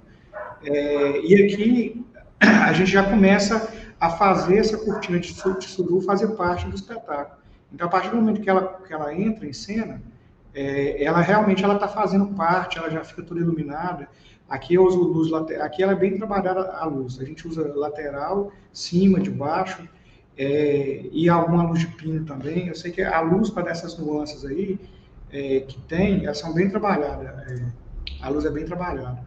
Aqui nessa cena, por exemplo, eles estão, é outra, outra cena de brincadeira. Você pode ver que lá atrás ela já ela está iluminada. Nas primeiras ela não está. Aqui ela já está. Aqui ela começa a fazer um, uma composição com a cena. É, e aí a gente tem esses momentos que eu falei, a gente não consegue trabalhar o espetáculo também todo, todo aberto. Então aí tem cenas que a gente precisa realmente pontuar é, e trazer para o momento, né? É, é, é, um momento de é, construção ali que é, que ele vai usar a, a caixinha na cabeça ali, o emoji. Então, é, é um momento que realmente o palco ele leva a cena para aquele lugar ali. Eu tenho uma segunda foto aqui também um, a gente conseguiu fazer uma é uma cena bem interessante. Aqui já começa a entrar essas bonecas. É, depois, se vocês quiserem pesquisar, essas bonecas já foram até para Miami. Me fala aí, Godoy, o Luciano, se estiver aí. Essas bonecas fizeram maior sucesso. Elas começaram, ela edição da Cloenes, é, são as enchentes. Essas bonecas chamam, são, chamam enchentes. É, é um trabalho que ela faz de boneca e essas bonecas tomaram uma proporção bem grande e já, já saíram do Brasil já. Esqueci o nome do é, aquele rapaz de BH, gente, que faz figurino, ele levou ela para a exposição dos Estados Unidos. Mas é, é, uma boneca que veio de outro espetáculo e teve toda a relação com esse espetáculo. Isso que é interessante quando você trabalha o grupo, que ela vem de um espetáculo e funde no outro espetáculo. A, a linguagem que se trabalha aqui é, tá, como a gente está falando aqui de gênero, né, de cor, de, de, raça, elas fazem, elas têm todo o contexto. Ela veio de, do, do solo, veio cada um trabalho dela para isso. Então, como é o mesmo grupo, eles trabalham muito isso. Às vezes eles conseguem tirar algo de um espetáculo e levar para outro. Ronaldo Fraga, o Ronaldo Fraga levou ela para essa exposição, as bonecas, né? É, para essa exposição. Então, assim, são bonecas é, fantásticas e que tem tudo a ver com, com esse trabalho aí que com coisa é tudo. Aqui também a gente está é, tá bem reforçado esse, essa questão aqui da, das cores, né? É, é, também dança contemporânea, né? Geralmente o pessoal fala muito assim que não usa cor, dança contemporânea é branco, é um paradigma que eu quebrei desde o início, mas não por usar cor. É, não é comum usar cor dança contemporânea, mas não é, o paradigma que eu quebrei não é de não é de usar, e sim de permitir usar. Então, enquanto uhum. a gente rotula que fala assim, não, dança contemporânea não pode ter cor. Eu nunca me rotulei nisso, de falar que eu me usar cor e que eu não me usar cor. Então, eu sempre coloquei é aquilo que eu falei para vocês, é o espetáculo vai falar. E nesse espetáculo, é, ele me pedia é, para usar. Né? Ele me pedia por uma questão técnica, por uma questão é, de bom senso que eu precisava, por um reforço estético, né? para eu estar usando já é, várias cores aí no espetáculo, pela comunicação que eu precisava de fazer. Então, esse espetáculo me pediu, assim, é um dos poucos espetáculos do Ibris que a gente realmente usa cor. Geralmente eu uhum. trabalho branco, mas trabalho na intensidade. As cores vêm do branco frio ao branco quente, né? eu vou trabalhando na intensidade. Mas esse realmente pediu para trabalhar, um espetáculo que teve a necessidade. É, e aí tem a, também a construção, onde eu tenho aqui é, tudo colorido aqui, aqui na outra cena eu já tenho tudo mais puxado para o âmbar, aqueles mesmos pássaros lá que eram de uma cor, aqui eles já estão mais puxados para tonalidade. Então, eu, eu consegui trabalhar isso muito no espetáculo, assim, de saber o que, que eu precisava naquele momento ali. É, aqui uma, uma visão mais aberta. É, aqui acabou. Então, assim, é, é um espetáculo que é um espetáculo infantil, ele não é, né, não é cheio de truque, né? Não é um espetáculo que a gente usa truque, mas o espetáculo que a gente precisa realmente trabalhar essa questão da comunicação é, da criança, era, era algo novo que a gente precisava de trabalhar, é, era algo novo é, é para quem assistiu os, os, trabalhos dele, tanto que no, na estreia estavam né, as pessoas que já assistiram o trabalho deles, os filhos, né? O grupo tem 20 anos, então imagina, muita gente que não tinha filho na época, hoje já tem filho, são avós e tal. E foi um momento ali de é, mudança do grupo. E, e para mim, trabalhar, é, fazer esse projeto, trabalhar nessa iluminação, é, foi muito importante por causa disso, dessa questão da comunicação com a, a criança. Não que eu não tivesse feito trabalho com espetáculo infantil, mas fazer dança contemporânea para público infantil. Porque quando eu uhum. comecei a fazer é, dança contemporânea, fazer luz para dança contemporânea, foi algo novo, porque eu conhecia dança contemporânea. Foi o primeiro grupo que eu vi de dança contemporânea. Então, é, eu tinha que trabalhar com o entender, entre aspas, né, o que, que é dança contemporânea e o que, que é fazer uso para dança contemporânea. Então, assim, eu tive um trabalho muito grande de, é, ali de entender, de estudar, de pesquisar, de ver realmente o que, que era, o que, que é isso. Porque, para mim, era novo, eu nunca tinha feito iluminação de dança contemporânea, foi no início da minha carreira. E, e agora fazer dança contemporânea para o público infantil. Como que é uhum com esse público. É, e aí eu, é, o meu, a minha grande preocupação foi essa, assim, na comunicação de é, colocar um espetáculo que não fosse escuro, né? Porque às vezes você vai trabalhar coisas que é muito escura, muito marcada, não podia ser um espetáculo muito marcado. É, mas ao mesmo tempo também, como que eu conseguisse estar é, tá ali passeando dentro do agora é marcado, agora é uma luz mais aberta, agora eu posso usar cor, agora eu vou trabalhar um ângulo.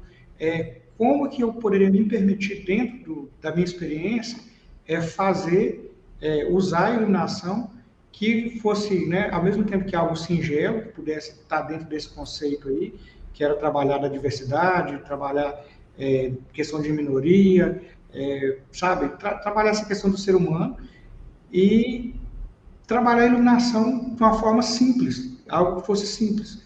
Ela não podia ser algo espetacular. É, então, assim, uma experiência muito, uma experiência muito fantástica para mim. É, e eu posso falar que muitas das coisas que eu pensei também, a gente tinha pensado coisas que a gente abriu mão, teve coisas que, que foi sendo, a gente foi abrindo mão, é, mas assim, o resultado, onde chegou, foi realmente onde, é, podia, onde a gente queria que chegasse, não foi nada que é, chegou e falou, ah, podia ter sido melhor e tal, não, assim, ou a gente conseguiu realmente, com a iluminação, né, eu estou falando do meu trabalho de luz é, dentro do grupo, é, de ser isso, sabe, não, não assim, ah, a luz foi por outro caminho, não. Quando a gente chegou, o espetáculo é isso, as coisas estavam comunicando. E para mim foi é, muito importante, numa experiência nova, conseguir entender isso. É, uhum. O feedback do público, então, é, é, como que as crianças relacionavam com o espetáculo era o que tinha de melhor, sabe? É, é o melhor que tinha. Uhum. Que ótimo. E tinha muitos comentários, Morrison, de ah, que maravilha de espetáculo, adorei. demais, é, foi algo novo. A gente teve uma experiência. A gente só não conseguiu caminhar muito com o espetáculo porque veio a pandemia. Ele foi pré-pandemia. Mas a gente apresentou lá no SESC Canto Santo Amaro. Assim, foi uma coisa muito fantástica. A experiência para a gente dessa apresentação lá foi muito fantástico. Como que as crianças participaram, sabe? Porque tem muita é, interação com a plateia. Tem, tem fala, tem, tem muita fala, tem muita interação. E, por exemplo, tem é, a questão da roupa, tem hora que o, o rapaz né, veste de, de princesa, é, eles invertem, né? Um, o menino veste de princesa e a menina veste de, de, príncipe. Então tem algumas brincadeiras assim, e a criança, como que ela relaciona, sabe? Um falando que não, não tem nada a ver, ou não, e tal. É muito interessante como que a criança recebe. A criança não tem preconceito. Não existe preconceito para a criança, é o adulto que tem preconceito. É, então a recepção das, das crianças foi o melhor de todos, assim é o melhor. É, não teve é, nada de ruim com relação à criança. A recepção foi a melhor. E é um trabalho que né, o grupo precisa voltar. Eu, pelo menos, acredito muito, já falei com eles, precisa voltar, porque ele tem tudo a ver com o momento. Esse momento onde as empresas é, estão é, usando manual né, dentro da empresa, que você tem que respeitar a diversidade, o gênero, sabe? As grandes empresas estão. estão o pessoal está assinando um termo, né? Vocês sabem disso termo de conduta, que você não pode ir lá e ficar fazendo bullying né, com um colega e tal de trabalho. Isso é bem claro nas grandes empresas hoje. É, então, assim, a gente está no melhor momento para esse trabalho circular, que uhum. Por causa do tema dele, do que ele fala, é um trabalho leve, é um trabalho descontraído e leva a uma comunicação fantástica. Uhum. Muito bom. Falando em comunicação, ah, você ia perguntar aí, Camila, pode ir. Pode falar. Falando em comunicação, Morrison, como, como é, óbvio, você já faz parte do grupo já há 20 mil anos, né? Assim, desde a época de Jesus Cristo pré-pandemia. é. né? É, é, como é a sua comunicação com, com os outros seres criadores? Né? Tanto os dançarinos como os coreógrafos, a pessoa que vai compor a luz, cenário. Como é que se dá essa sua comunicação nesse processo criativo com eles? Então, 99,9% das vezes é a melhor possível, porque quando começa um trabalho, é aquilo que eu falei, chega é, todo mundo né, ali, é, o grupo apresenta uma base do que foi discutido. Então, uhum. aí já apresenta alguma coisa em movimento, em proposta, e não só apresenta. Eles querem ver a nossa reação com relação ao que está sendo colocado lá. E aí ouve o que a gente acha e depois que parte para falar o que, que pensou e tal, qual caminho, depois que pensa. Então, é, nunca tivemos problema assim, algum com relação à criação. É, na verdade, a única vez que eu tive, não vou dizer problema, mas uma, uma coisa que eu não achei que foi um feedback muito bom, que eu não vou falar o nome, mas é, é bom citar, é que a gente, no início do espetáculo, é, foi todo mundo, e aí a pessoa que foi, porque sempre o grupo convida, né, é, diretores para fazer, para trabalhar, para fazer um processo colaborativo. E aí essa pessoa disse assim, é, a gente nem sabe se vai ter luz. E aí, assim, a minha personalidade, eu já sou muito reativo, é, aí na época eu falei para ela assim, ó, e uma coisa eu te garanto, vai ter luz. Porque o espetáculo vai no escuro. Primeiro, é para se fazer visto para as pessoas que enxergam, vai é. precisa vai, ter luz. Ainda que seja uma vela, ainda que seja a vela, é um dos solos mesmo do, do, do Emerson, um dos solos, o solo dele é uma lâmpada é, com um panelão, né, aquela luminária de galpão, um panelão, é, é uma lâmpada lá embaixo, uma cadeira e um pedestal com microfone. Ele faz o solo dele todo movimentando e só aquela luz. Uhum. Só para você ter ideia, nem dimerizada a luz é. é. É uma luz, é uma HQI, então ela fica acesa o tempo inteiro. Ela só acende e apaga. Mas aí não é esse trabalho, não, não é o diretor desse trabalho. Não. É, mas é, essa experiência que a gente teve, assim, é que eu falei, luz vai ter, eu tenho certeza que vai ter. Se é algo que é para as pessoas verem, ainda que seja uma sombra, a um ponto de luz vai ter. Não importa o conceito, né, o que, que vai ser pensado. Mas, assim, a comunicação sempre foi a melhor de todas, com todo respeito, assim, todo respeito, toda comunicação de, às vezes, é, muitas das vezes eu chegava para o aí eles não gostam que usam muito o nome diretor, né, mais colaborador, mas a pessoa que estava de frente chegar e falar assim, ó, é, o que, que você acha disso aqui? Ah, o que, que você acha disso? Então, sempre foi muito acatado. É, a, até nas vezes que a gente tem um, uma pessoa que faz muito, já fez direção nos três trabalhos, que ele não gosta de trabalhar com cor de forma alguma, ele só gosta de trabalhar com branco.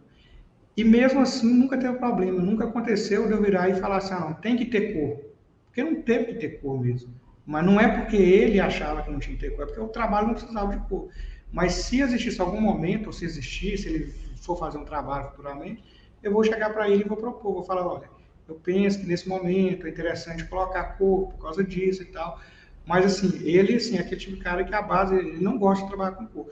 Mas também eu nunca tive um problema com ele, porque todas as criações nunca precisou nunca foi necessário. Mas, uhum. é que eu falei, eu, já, eu não gosto de me rotular, de tipo assim, ah, eu já vou começar falando que isso não pode, né? Que a diretora falou que nem sabia se ia ter luz. É, então, assim, é, a comunicação sempre a, do grupo, o grupo é muito aceito, tudo que a gente traz de ideia eles aceitam, tudo é testado, nunca teve nenhuma ideia descartada, e tenta, até chegar no momento que fala assim, não dá. É, a gente já tentou coisas né, de, de, fazer que realmente assim, não dá para fazer. É que nem você trabalhar um foco. Se você fala assim, vou fazer esse foco aqui. Eu acho que a, a, cena precisa desse foco. Você trabalha o foco. Só que a pessoa nunca consegue criar, é, desenvolver a cena para ela estar naquele foco naquele momento.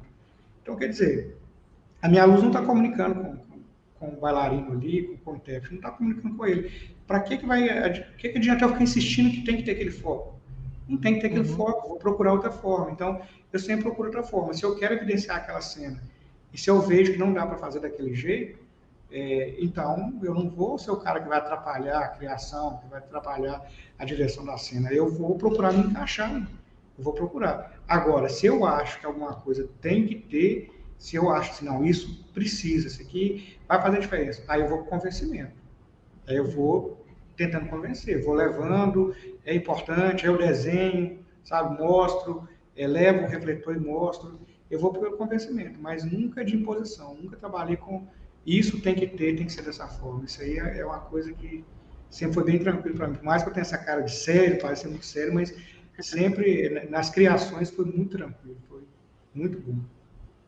Ô, Morrison, e você com esse trabalho, né, contínuo, a longo tempo com essa com esse grupo, é como você avalia, principalmente eu acho que na, no processo de operação dessa luz, que você vai ganhando intimidade com as pessoas que estão ali dançando, que estão em cena. É, você acha que talvez isso interfere no fato de que as suas operações nem sempre são luz só, né, cenas só gravadas, você fica com um processo de abertura? Essa intimidade de grupo, essa vivência. É, o, o, grupo, ele, quando um dos primeiros espetáculos que a gente fez era um de improvisação. Era um espetáculo todo improvisado. Eles tinham uma base, não foi, foi um dos primeiros. Eles tinham uma base de cena e o espetáculo ele, ele todo improvisado. Tinham, era tipo jazz, né? Era, parecia muito com jazz. É, e aí foi bom porque eu comecei a entender como funcionava é, esse processo de, de, improvisação deles. Eu pude uhum. trabalhar improvisação na luz. Então, eu tinha uma luz base, eu tinha algumas cenas marcadas, e sempre eu tinha que estar atento para alguma coisa que acontecer. Era como se fosse uma brincadeira. Agora, nesse espetáculo mesmo, tinha, é, tinha um andaime, era isso mesmo, tinha um andaime, é, então, às vezes, eu subia nesse andaime, às vezes eles não subiam e tal. E aí eu ficava ali, tinha que ficar acordado, o tempo inteiro ali acordado, com tudo na mão, e sabendo, agora eu vou fazer isso, agora eu vou fazer aquilo. Então, cada espetáculo era de um jeito, não tinha como é, ser um espetáculo só. É, se eu fosse pegar as fotos dele, por exemplo, vocês vão ver que das fotos mais bonitas que tem são, são, são essas fotos, mais bonitas. Eu estou falando de beleza. Você pode pegar com relação à beleza. Porque é um trabalho que permitiu muita questão da, do improviso. É, e aí, com o tempo, conhecendo o grupo, eu, eu tenho facilidade de entender para onde vai o caminho que cada um vai. Uhum. E na cena, às vezes, é, é facilitador para mim, porque como que eu, que eu já sei que eles já têm uma base, né? aquela base não muda, aquela base de criação, por mais que você tenha inovação, a base vai ser sempre a mesma, é, me permite é, criar e indicar. Às vezes, um, uma coisa que eu falo pode alterar. É, ó, aqui, ali, sabe, desse jeito, vamos fazer isso. É, ajuda muito é, no processo, quando a gente conhece o trabalho, porque é, eu estou mais aberto também a receber, né? E aí, durante o espetáculo, eu posso fazer uma luz, não existe uma luz 100% gravada com o grupo, até hoje não existiu, mas uma luz que é mais, né, mais programada que outra. Eu sempre estou aberto ao que está acontecendo. Eu sempre estou aberto, até mesmo a reação da plateia, porque é, é, muito, é, é bem interessante como que, que a comunicação, geralmente, do espetáculo com, com o público. Então, numa cena, talvez eu criar aquela cena mais escura, dependendo da reação da plateia, eu abro essa cena mais. Por uhum. dependendo, eu posso fechar a luz mais. Então, eu sempre estou aberto. A operação, ela sempre está aberta. Então, assim, é... isso acaba sendo ruim, porque acaba, às vezes, sendo uma dependência. Porque quando eu estou lá operando, a luz vai sair basicamente da forma que tem que ser. Se eu coloco outra pessoa para operar, muitas das vezes a pessoa não tem aquele feeling para entender que naquele momento tem que abaixar, subir, entrar com outra luz e tal. Então tem um lado bom e tem um lado ruim disso. Uhum. E quando não tem, é, perdão, agora perguntar aqui assim uma coisa de uma pesquisa. quando você não está, com, qual é o documento que você passa para essa pessoa? Como é que você organiza tudo? Eu, eu sempre trabalho, né, com, com caso a planta de luz, o roteiro, é, o plugagem, eu sempre trabalho com isso e com ensaio. Aí tem, tem ensaio. Aí eu levo a pessoa, né? Tem um vídeo, eu trabalho com vídeo, com ensaio. Já tem bastante tempo que é só eu que estou operando mesmo, mas assim, toda vez que precisa, tem que passar por isso, tem que ter ensaio é, e mostro, explico, eu explico, ó, essa cena é isso. Eu tento passar, não só a pessoa ver o ensaio, mas ela entender o que, que a cena está falando, para não correr o risco de na hora a pessoa virar e falar, ah, vou fazer isso, não tem nada a ver, porque sempre na operação a pessoa acaba tendo, ela tem a liberdade dela de fazer. Então eu, eu pelo menos tento explicar ó, essa cena dessa forma, essa dessa, para que ocorra, ocorra o menos de risco possível. Mas ela vai com roteiro, vai com ensaio, ela não vai é, onde cega, não, ela vai com muita informação para poder fazer. Então, além do, desses documentos, existe muito a sua fala para indicar detalhes além do documento. Sim. Tem, okay. tem até a fala, a conversa. Ok. Passar isso para o Berilo e para a Fabiana. o Morrison, e dúvidas, né? Curiosidades. Você falou que é, faz simulação 3D e de mapa de luz. Você usa algum programa para fazer simulação 3D? Qual é o programa que você usa para fazer seus projetos? É, então, na verdade, no início da pandemia, eu fiquei um bom tempo só estudando, né? Agora, ultimamente, eu já, eu, depois que deu essa, é, essa virada aí, eu tô, já estou bem, bem fora, assim. Mas tem um amigo nosso que estava online, não sei se está ainda, Otaviano, ele é um parceirão e, assim, a gente trabalha muito junto, fazendo as coisas muito junto. É, o Zwig, né, é, é, o programa, no caso do teatro, que te dá a questão mais real. No caso, é o Zwig. Ele tem, além de ter a biblioteca, ele tem, a, o caso, a visualização mais real possível. Então, esse é o programa mais que, que assim, já tem muito tempo que comecei. Quem é o, o Rodrigo, né, daí de Brasil, de Goiânia, né, que usa Rodrigo muito. Rossi. É, Rodrigo Rossi, ele que usa muito. É, hoje, é, hoje não, né, sempre foi. Na verdade, eu comecei, 2000, a pesquisar o Softplot, é um programa que ninguém conhece. Na época, você acendia o refletor, dava um risquinho. A grande MA tem isso no 2D dela, dá um risquinho. Na época era um risquinho, 2001. Olha só quanto tempo. É, e hoje, é, você tem o Zwig aí com uma ferramenta fantástica, que o pessoal do teatro geralmente não usa, mas você consegue programar uma luz, se não chegar no 80%, chega muito perto. Se você uhum. conseguir saber, se tiver um computador bom e saber trabalhar com configuração, porque você tem que tentar entender o que é uma par 64 no palco e o que é uma par 64 no, no, no 3D. Então, a primeira coisa é essa, tem que entender qual é a diferença. Porque se eu colocar 100% no 3D, não quer dizer que é 100% lá no teatro, talvez é 200%. Então, uhum. aí você tem que tentar ir trabalhando essas nuances. nuances. Mas a questão do ângulo, por exemplo, é fantástica, muito próximo, é praticamente 100%. Ah, eu tenho, vou trabalhar com elipse 26 da ETC, 26 graus. Para que você vai lá no teatro para medir e tudo mais? Você tem isso aí em casa, é só chegar para você ganhar tempo. Você ganha muito tempo na montagem. Se você faz uma planta no Zwig, com certeza você vai ganhar umas duas horas é, no teatro. Aqui que você ia testar a altura, você resolve tudo. Eu fiz um, um, trabalho, fiz um show dessa forma. Eu precisava de uma luz bem marcadinha, então tinha que saber exatamente a altura. Eu tinha pouco tempo de montar, eu tinha que saber exatamente a altura do, do elipse, que ele iluminava. Ele era em cima das luminárias de madeira, ele fazia junção com o pallet, então a luz vinha de cima, iluminava o pallet. E aí eu fui para o teatro, fiz esse cálculo lá certinho, depois vim para o 3D, aí fiz o meu desenho. Na hora que você chega no teatro, é, é muito mais rápido. Uhum. É uma uhum. maravilha, assim. Sim. É uma possibilidade da gente estudar em casa, né? Estudar e trabalhar, né? Você já sai com a luz toda programada. Você chega no teatro, né? A gente tem que perder um pouco do romantismo do teatro. Eu acho que ainda tem muito, muita gente romântica e que se limita por causa do romantismo, sabe? Que o pessoal que falava que LED não, não era bom, sabe que luz tem que ser dessa forma, eu acho que tem que perder um pouco o romantismo, porque as ferramentas estão aí, tem que ser usada, o pessoal novo sabe fazer isso, e muitas vezes não tem essa maldade que os mais velhos têm, que é ali da, da teoria, da, das questões conceituais. Então, por que não juntar uma coisa com a outra? Uhum. É, junto, pega ali uma pessoa mais nova que tem esse, esse entendimento, ensina para ele, e te ensina.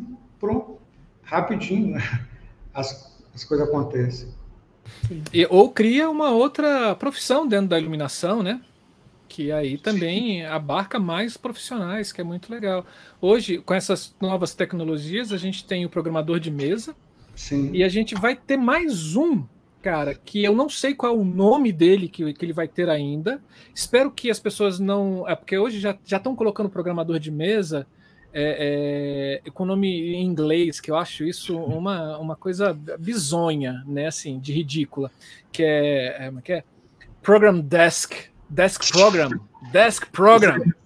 Você não sabia, né? não. Um Program Light, é... né, um Programmer Light, ou Light Formado, Program. É, aí você fala, é, você fala, ah, toma banho, é um programador de mesa, hum. e, e vai ter esse outro profissional que a gente, eu não sei que nome dar para ele, que é essa pessoa que vai pegar essa sua ideia e jogar ela para o 3D. Porque, por exemplo, é, você pode é, não ter a, a ter, ter um, um, ritmo de trabalho grande que o seu tempo não vai te dar de você Sim. sentar e programar isso no Iswig ou no Capture ou em qualquer outro visualizador 3D.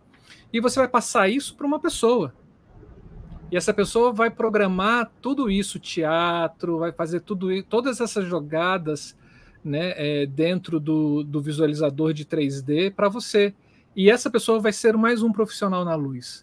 Né? Ele não precisa saber criar, ele não precisa saber operar e nem montar, assim, não é o forte dele. O forte dele é sentar na frente do computador e jogar tudo para esse visualizador.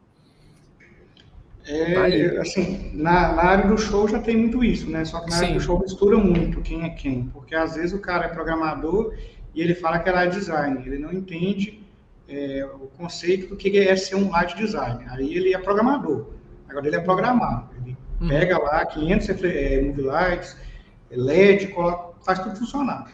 Mas ele não é light design, porque ele não consegue construir.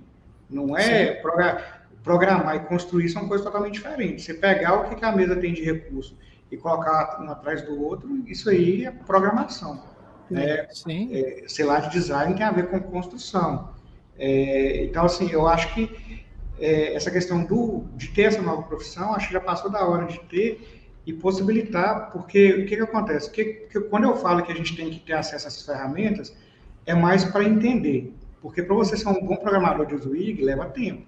Sim. E às vezes a gente não tem esse tempo para ficar dedicando ali, estudar a ferramenta, sabe? É, é muito tempo para dedicar. Mas o assistente, ele pode fazer esse papel. Hoje, né, a grande maioria dos iluminadores trabalha com assistente. Então, uhum. é, a ideia é de jogar isso com o assistente. O, assistente vai estudar, vai fazer.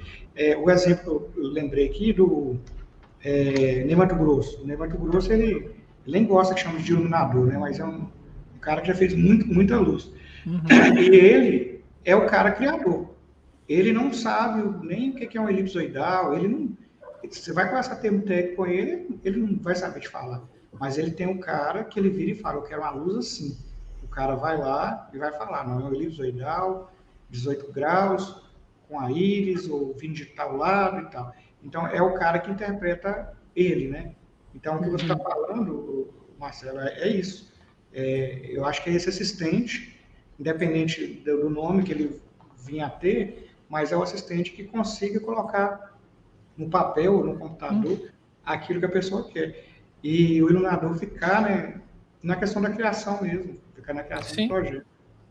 E se a gente pensa que dentro dessas profissões não existe hierarquia, né, uma hierarquia vertical, onde um é melhor do que o outro, se você põe Sim. todo mundo horizontal, todo mundo tem as suas importâncias e todo mundo tem as suas qualidades, né?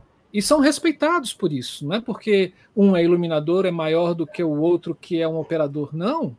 Um exerce uma função que é tão importante quanto o outro dentro do fazer cênico, né? Dentro do fazer teatral, né? E aí, assim, não tem importância nenhuma se um é programador de mesa, ele só e, e ele gosta de fazer isso, é cara, vai fundo, não precisa ser um criador, né? A, a, é. o trabalho dele é tão importante quanto o do criador ou do ou do cara que puxa o cabo para ligar o refletor, né? Exatamente. É, é, só um comentário da Priscila aqui que é sobre a questão de Itacaré. Esse espetáculo foi apresentado no Festival de Itacaré e lá foi no aluno de circo, né? Tem um aluno de circo em Itacaré, ele foi apresentado lá.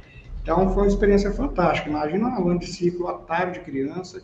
É, Para mim, foi uma fusão de quem era público e quem né, era artista. Assim. É, a dimensão foi outra. Assim, como, é, como que as crianças brincaram, assim, assistindo, sabe? Assistindo o espetáculo, como que elas brincaram, como que elas participaram.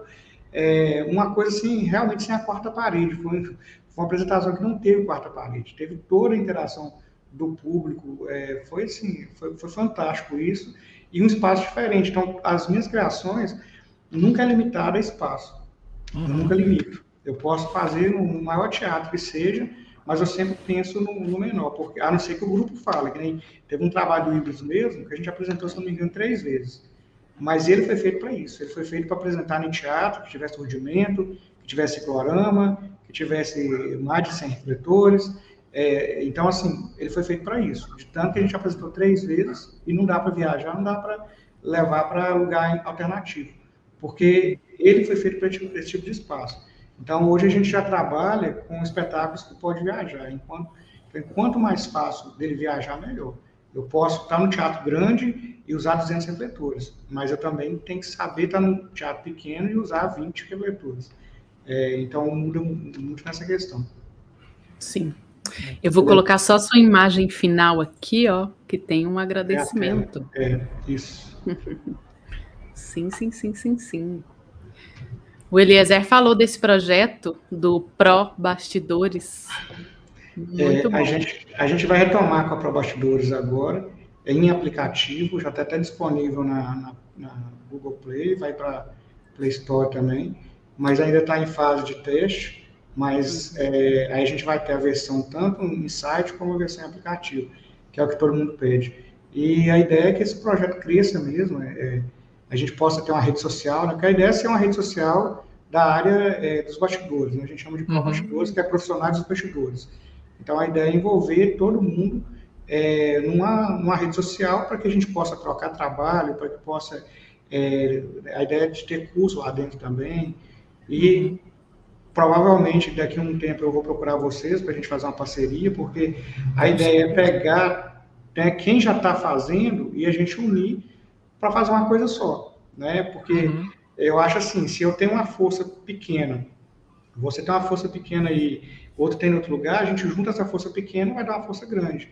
E é um ajudando o outro, né? É, é, então, assim, em pouco tempo a gente vai conversar com vocês também para ser parceiro desse projeto.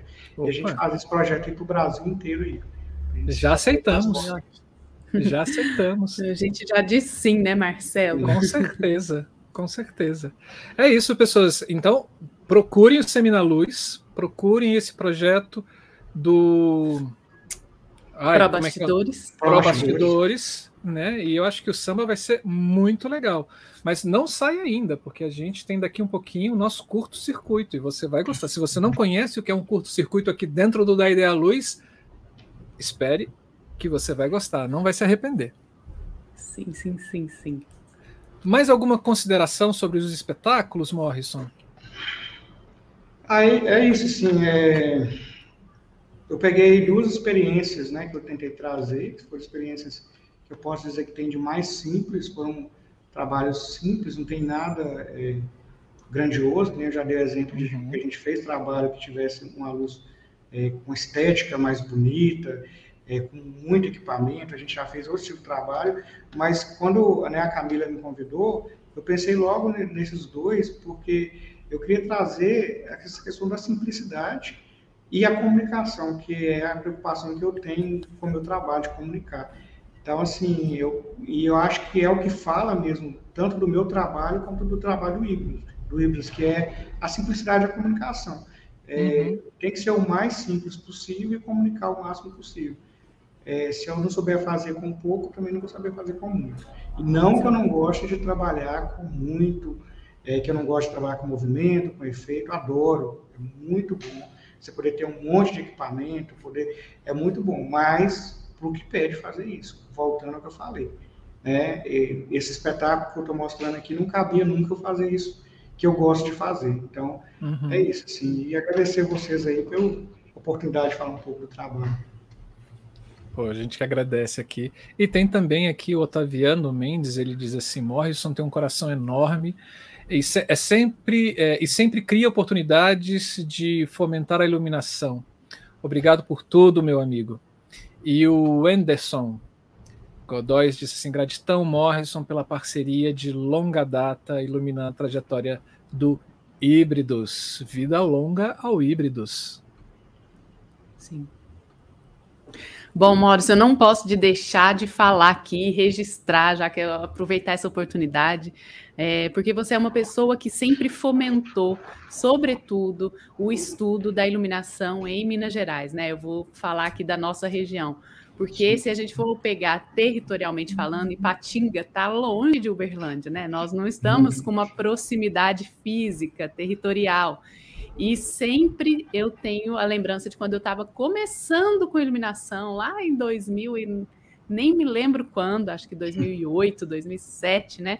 Que foi a primeira vez em que eu te conheci e já te conheci você trazendo o projeto aqui para Uberlândia. E você é uma pessoa de uma generosidade e acho que, sobretudo, a sua pessoa é essa de fomentar o ensino, a difusão e a divulgação e compartilhar o conhecimento na área da iluminação. Então eu quero agradecer por você ser essa pessoa para nós aqui, para todo mundo. E quero agradecer também por você ter topado o convite de vir para cá, porque é mu muita felicidade hoje, né, estar aqui com o projeto da Ideia à Luz e falar, Morrison, vem, né? Porque sempre é, eu fui contemplada com os projetos que você viabilizou e que você constrói ao longo da sua carreira. Então, deixar registrado. Muito obrigada, viu? É, ou só um adendo aí que você está falando, sabe que eu acho importante? O Vladimir foi uma das pessoas, né, foi um dos meus mestres, né, quando eu fui para BH estudar. Na verdade, eu vi eles apresentando em Patinga com o Galpão, e aí cheguei, não, não conhecia ele, falei, cara, eu quero estudar, eu quero, quero aprender a fazer luz. Eu não tinha feito nada, eu, eu só sabia eletricidade. E aí ele falou, não, vai, vai para BH e tal, a gente tem um curso lá, tem um seminário e tal. E depois de muito tempo, né, ele veio para é, para Timóteo, que é uma cidade onde eu trabalhava, no, no, teatro. Hoje a gente trabalha ainda mais prestando serviço com a empresa. E ele virou para mim e fez uma pergunta, acho interessante que você está falando, que ele falou assim, o que, que você quer? Qual que é o seu objetivo? Sabe, sabe aquela pergunta da pessoa chegar? Eu nem sei se ele lembra disso. Aí, isso me deu um despertar, sabe? E eu estava numa fase que eu estava assim, pô, se eu quero ser um iluminador, eu não vou ser empatia vou ser. Ipatinga não tem espaço para ser iluminador. Eu falo iluminador assim, reconhecido, ganhar prêmio e tal. Não tem. Eu queria demais trabalhar com iluminação, queria fazer coisas grandes e tal. Então, eu estava no ponto assim de ir para uma capital e de fazer um trabalho bem grande. Eu já tinha começado a seminar luz. E foi onde eu tinha limitações para sair da cidade onde eu estava.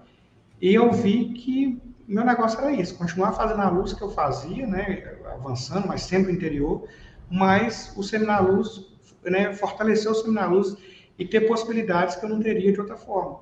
Então, com o Seminar Luz, eu viajei para outros estados, eu participei de outros projetos, né, a gente teve essa questão dos livros, que a gente possibilitou é, esses dois livros. É, a gente, mais de, de, de, vai dar agora, acho que uns 50 bolsistas que passaram pelo projeto, é, promoveu o evento. É, então, assim, a gente Ano passado, por exemplo, a gente já entrou na questão de iluminação natalina, a gente trabalhando a iluminação cênica junto com a iluminação natalina. Então, uma coisa que era com um público de 100, 200 pessoas, agora a gente está atingindo um público de 20 mil pessoas Uau. com o evento de iluminação natalina. Então, quer dizer, eu continuei dentro da iluminação cênica, mas no lugar de ser um iluminador reconhecido, morar numa capital, eu estou morando no interior, mas fazendo um trabalho que beneficia muita gente. Então, para mim é importante continuar esse trabalho, porque eu sei que tudo que eu estou fazendo hoje é porque eu acredito, mas beneficia. Né? Assim como vocês estão fazendo mais de né, quantos vídeos vocês fizeram aí durante a pandemia, está tudo registrado. Se alguém quiser saber alguma coisa de iluminação, a partir de hoje, é só entrar no canal da Ideia Luz e está lá. Então, quer dizer, vocês estão contribuindo da forma que vocês podem contribuir. Não fazendo só iluminação, mas vocês estão fazendo coisas que pouca gente faz, que é fomentando, né, gerando material, gerando conteúdo, é, então, eu acho que é importante cada um saber o papel dele, sabe? Dentro da denominação. É, como o Marcelo falou, né? Não tem uma hierarquia, um ser maior que o outro, pode ser na horizontal. Qual que é o meu papel na iluminação? E hoje eu, eu tenho essa consciência que eu nunca vou ser o grande iluminador que ganhou os grandes prêmios Shell da vida, mas eu tenho certeza que o meu trabalho, de certa forma, contribuiu para muita gente. Então, eu acho que é uhum. é bem importante, sabe? A gente mostrar para cada um o que, que você quer fazer, qual que é seu objetivo. Legal. Parabéns, parabéns, parabéns. A gente precisa de mais pessoas assim, sabia? Sim. Ai, que delícia. Então, vamos para o nosso. Ó, cadê? Ai, gente, eu aperto coisas aqui demais no meu. Ah, sim, isso, Camila, isso que eu ia fazer. Eu, eu apertei coisas aqui demais no meu computador. É, então, vamos lá para o nosso é, curto-circuito? Preparado, Morrison? Uai, tem que estar. tem escolha? Então vamos lá. Então vamos. Quem faz, Camila? Eu ou tu? Vamos, vou fazer daqui. Tá bom. Foi. Então, vamos lá, o nosso curto-circuito.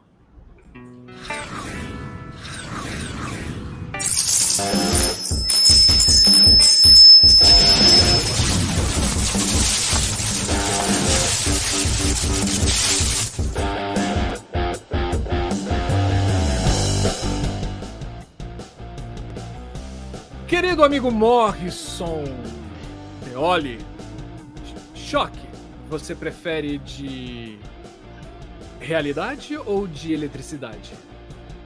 Realidade. Às vezes tem que acordar.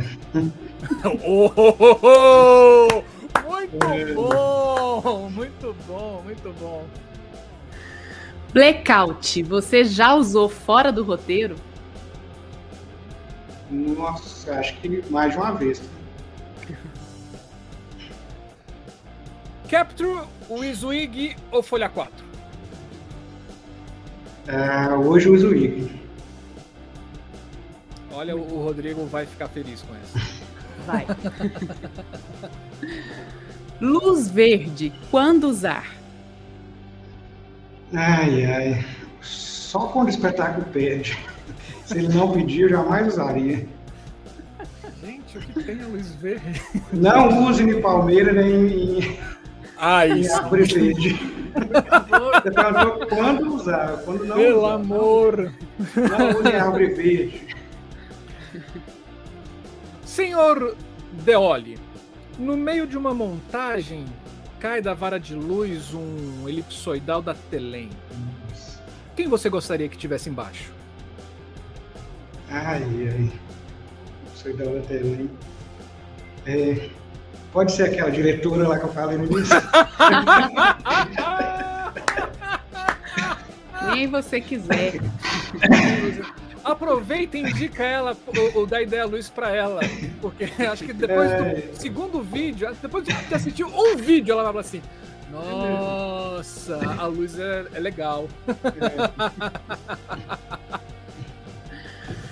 Qual recado você mandaria para Thomas Edison? Nossa, Thomas Edison. Cara, você não sabe o que, que o pessoal está fazendo com essa luz. Tá uma bagunça. O chinês, então, nem se fala. Muito Tem bom. De tudo. Em uma palavra, LED é? LED. Não pensa? É só a luz evoluída, oh. mais nada. Nossa, Essa ótimo. palavra esticou, hein? Mas ficou bonito. A luz evoluída, olha só. Ficou bonito, ficou bonito. Trabalha por amor ou por dinheiro? Trabalha por amor, agora tem que ter dinheiro.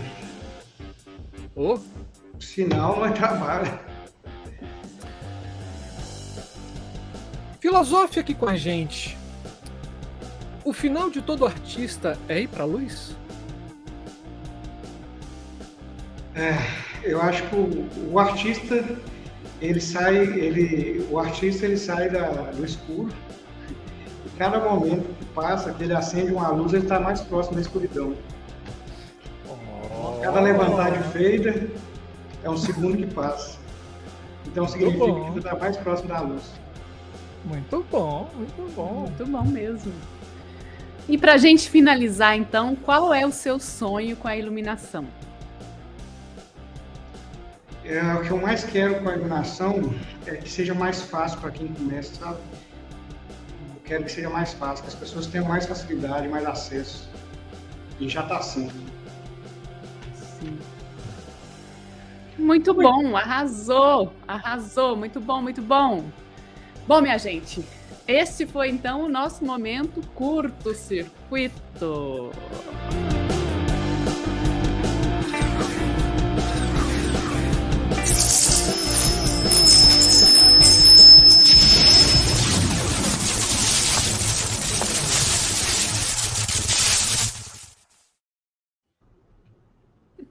É fuleiragem, né? Assim, muito bom, muito bom, Marrisson. O melhor podcast de iluminação do Brasil. yeah. é. Muito bom, muito bom. Morrison, brigadaço, assim, é, faço das minhas as palavras da Camila quando ela falou da, do seu incentivo que você dá para a iluminação. É, cara, assim, o Semi na Luz, ele abriu portas e eu acho que ele encantou muita gente. Eu sempre brinco quando, falo, quando o pessoal vem falando Semi na Luz, ah, olha o povo da Semi na Luz.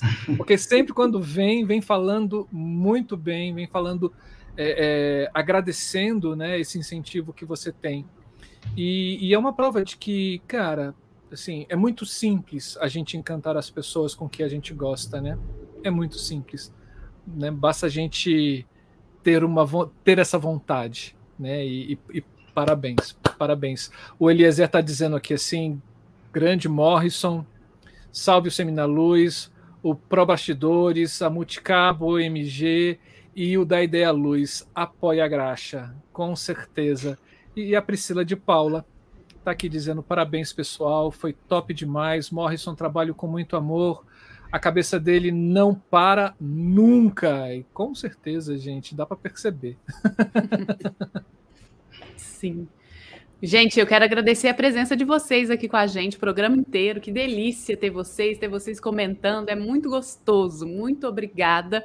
Aquele merchan rápido de compartilhe, deixe o seu joinha, comente não só aqui no super chat, né, nessa, aliás, nesse chat ao vivo, mas comente também no vídeo. Fala aí, gostei, vídeo muito bom, conteúdo muito bom, Morrison muito bom.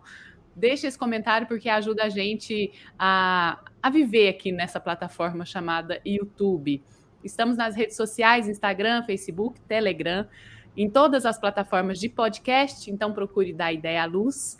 A gente tem três formas de contribuição hoje. Uma é através do Super Chat, tem um cifrão que você consegue contribuir com o canal você pode tornar um membro, uma membra aqui do nosso canal, que aí tem uma contribuição mensal de cinco reais. Aqui embaixo tem um botãozinho falando seja membro, então é só clicar ali que tem o passo a passo. E hoje a gente está pedindo aqui ajuda para dividir com vocês um pequeno abacaxi, que é, é nós temos que renovar a licença dessa nossa plataforma de transmissão aqui chamada StreamYard. E essa plataforma ela é paga em 400, não reais, minha gente, é, são dólares, dólares. Então, ajuda a gente aí nessa vaquinha que é abacaxi com shi.com barra p barra StreamYard para o da Ideia Luz. Vamos dividir esse abacaxi para ele ficar docinho, docinho. Para você vocês que estão... Desculpa, Camila. Eu ia falar do QR Code.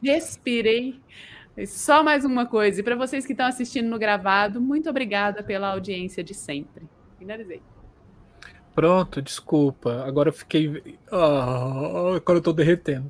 Tem o QR Code, gente. Se vocês não querem lá botar abacaxi.com, não sei das quantas, é só você escanear aqui o QR Code e limpar a sua conta bancária. Vamos virar um mercena das artes nesse país. Está precisando e precisando muito.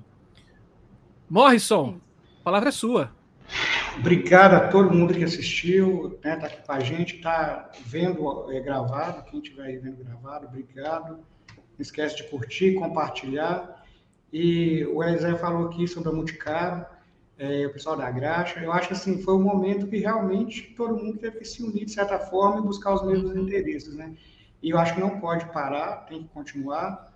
Então, um dos objetivos que a gente tem esse ano com o projeto na Luz é buscar essas forças, a gente estar é, tá mais unido possível para que a gente se multiplique e em breve a gente vai poder fazer isso, porque infelizmente qualquer plano muito organizado ele tem que ter a tal da verba, né? O que está acontecendo com vocês aí, sem dinheiro vocês não conseguem manter a plataforma. É, então a, a, gente vai vir com a novidade depois, vai chamar todo mundo para conversar e buscar mesmo unir todo mundo aí para conseguir o melhor para nós, né? que nem a Camila perguntou, o que, que eu quero daqui a um tempo com a luz, eu, eu quero que seja mais fácil, tem que ser mais fácil. A pessoa não tem que passar por tudo que a gente passou para chegar onde a gente chegou, tem que ser mais fácil. Então, obrigado a vocês pelo convite em breve uma parceria nossa aí. É, mas a Camila falou que já aceita, então já tá ok, né? É só os E a Camila que manda aqui, cara. Assim. É, claro, com certeza. Ela entrou depois, ela entrou já, já entrou falando assim: pronto, agora eu vou organizar a casa, sou eu que é. mando, o Marcelo faz isso, o Marcelo faz aquilo. Pronto, eu, eu, só falo sim. Sim, senhora, sim, senhora. obrigado, é. Morrison, e obrigado vocês que estão aí do outro lado da tela, com esses bits de luz invadindo assim a sua retina e encantando o seu cérebro com o nosso canal da Ideia Luz. Saibam que a gente só está aqui porque vocês estão aí. Isso para a gente aquece o coração e nos dá força para seguir em frente com o nosso projeto aqui. Obrigado. Sim, sim. E, gente, né? Criação, a gente sempre termina com uma frase do dia. E agora, esse ano, a gente está com frases de pessoas que já passaram aqui pelo canal e que deixaram frases sensacionais. Então, temos que compartilhar.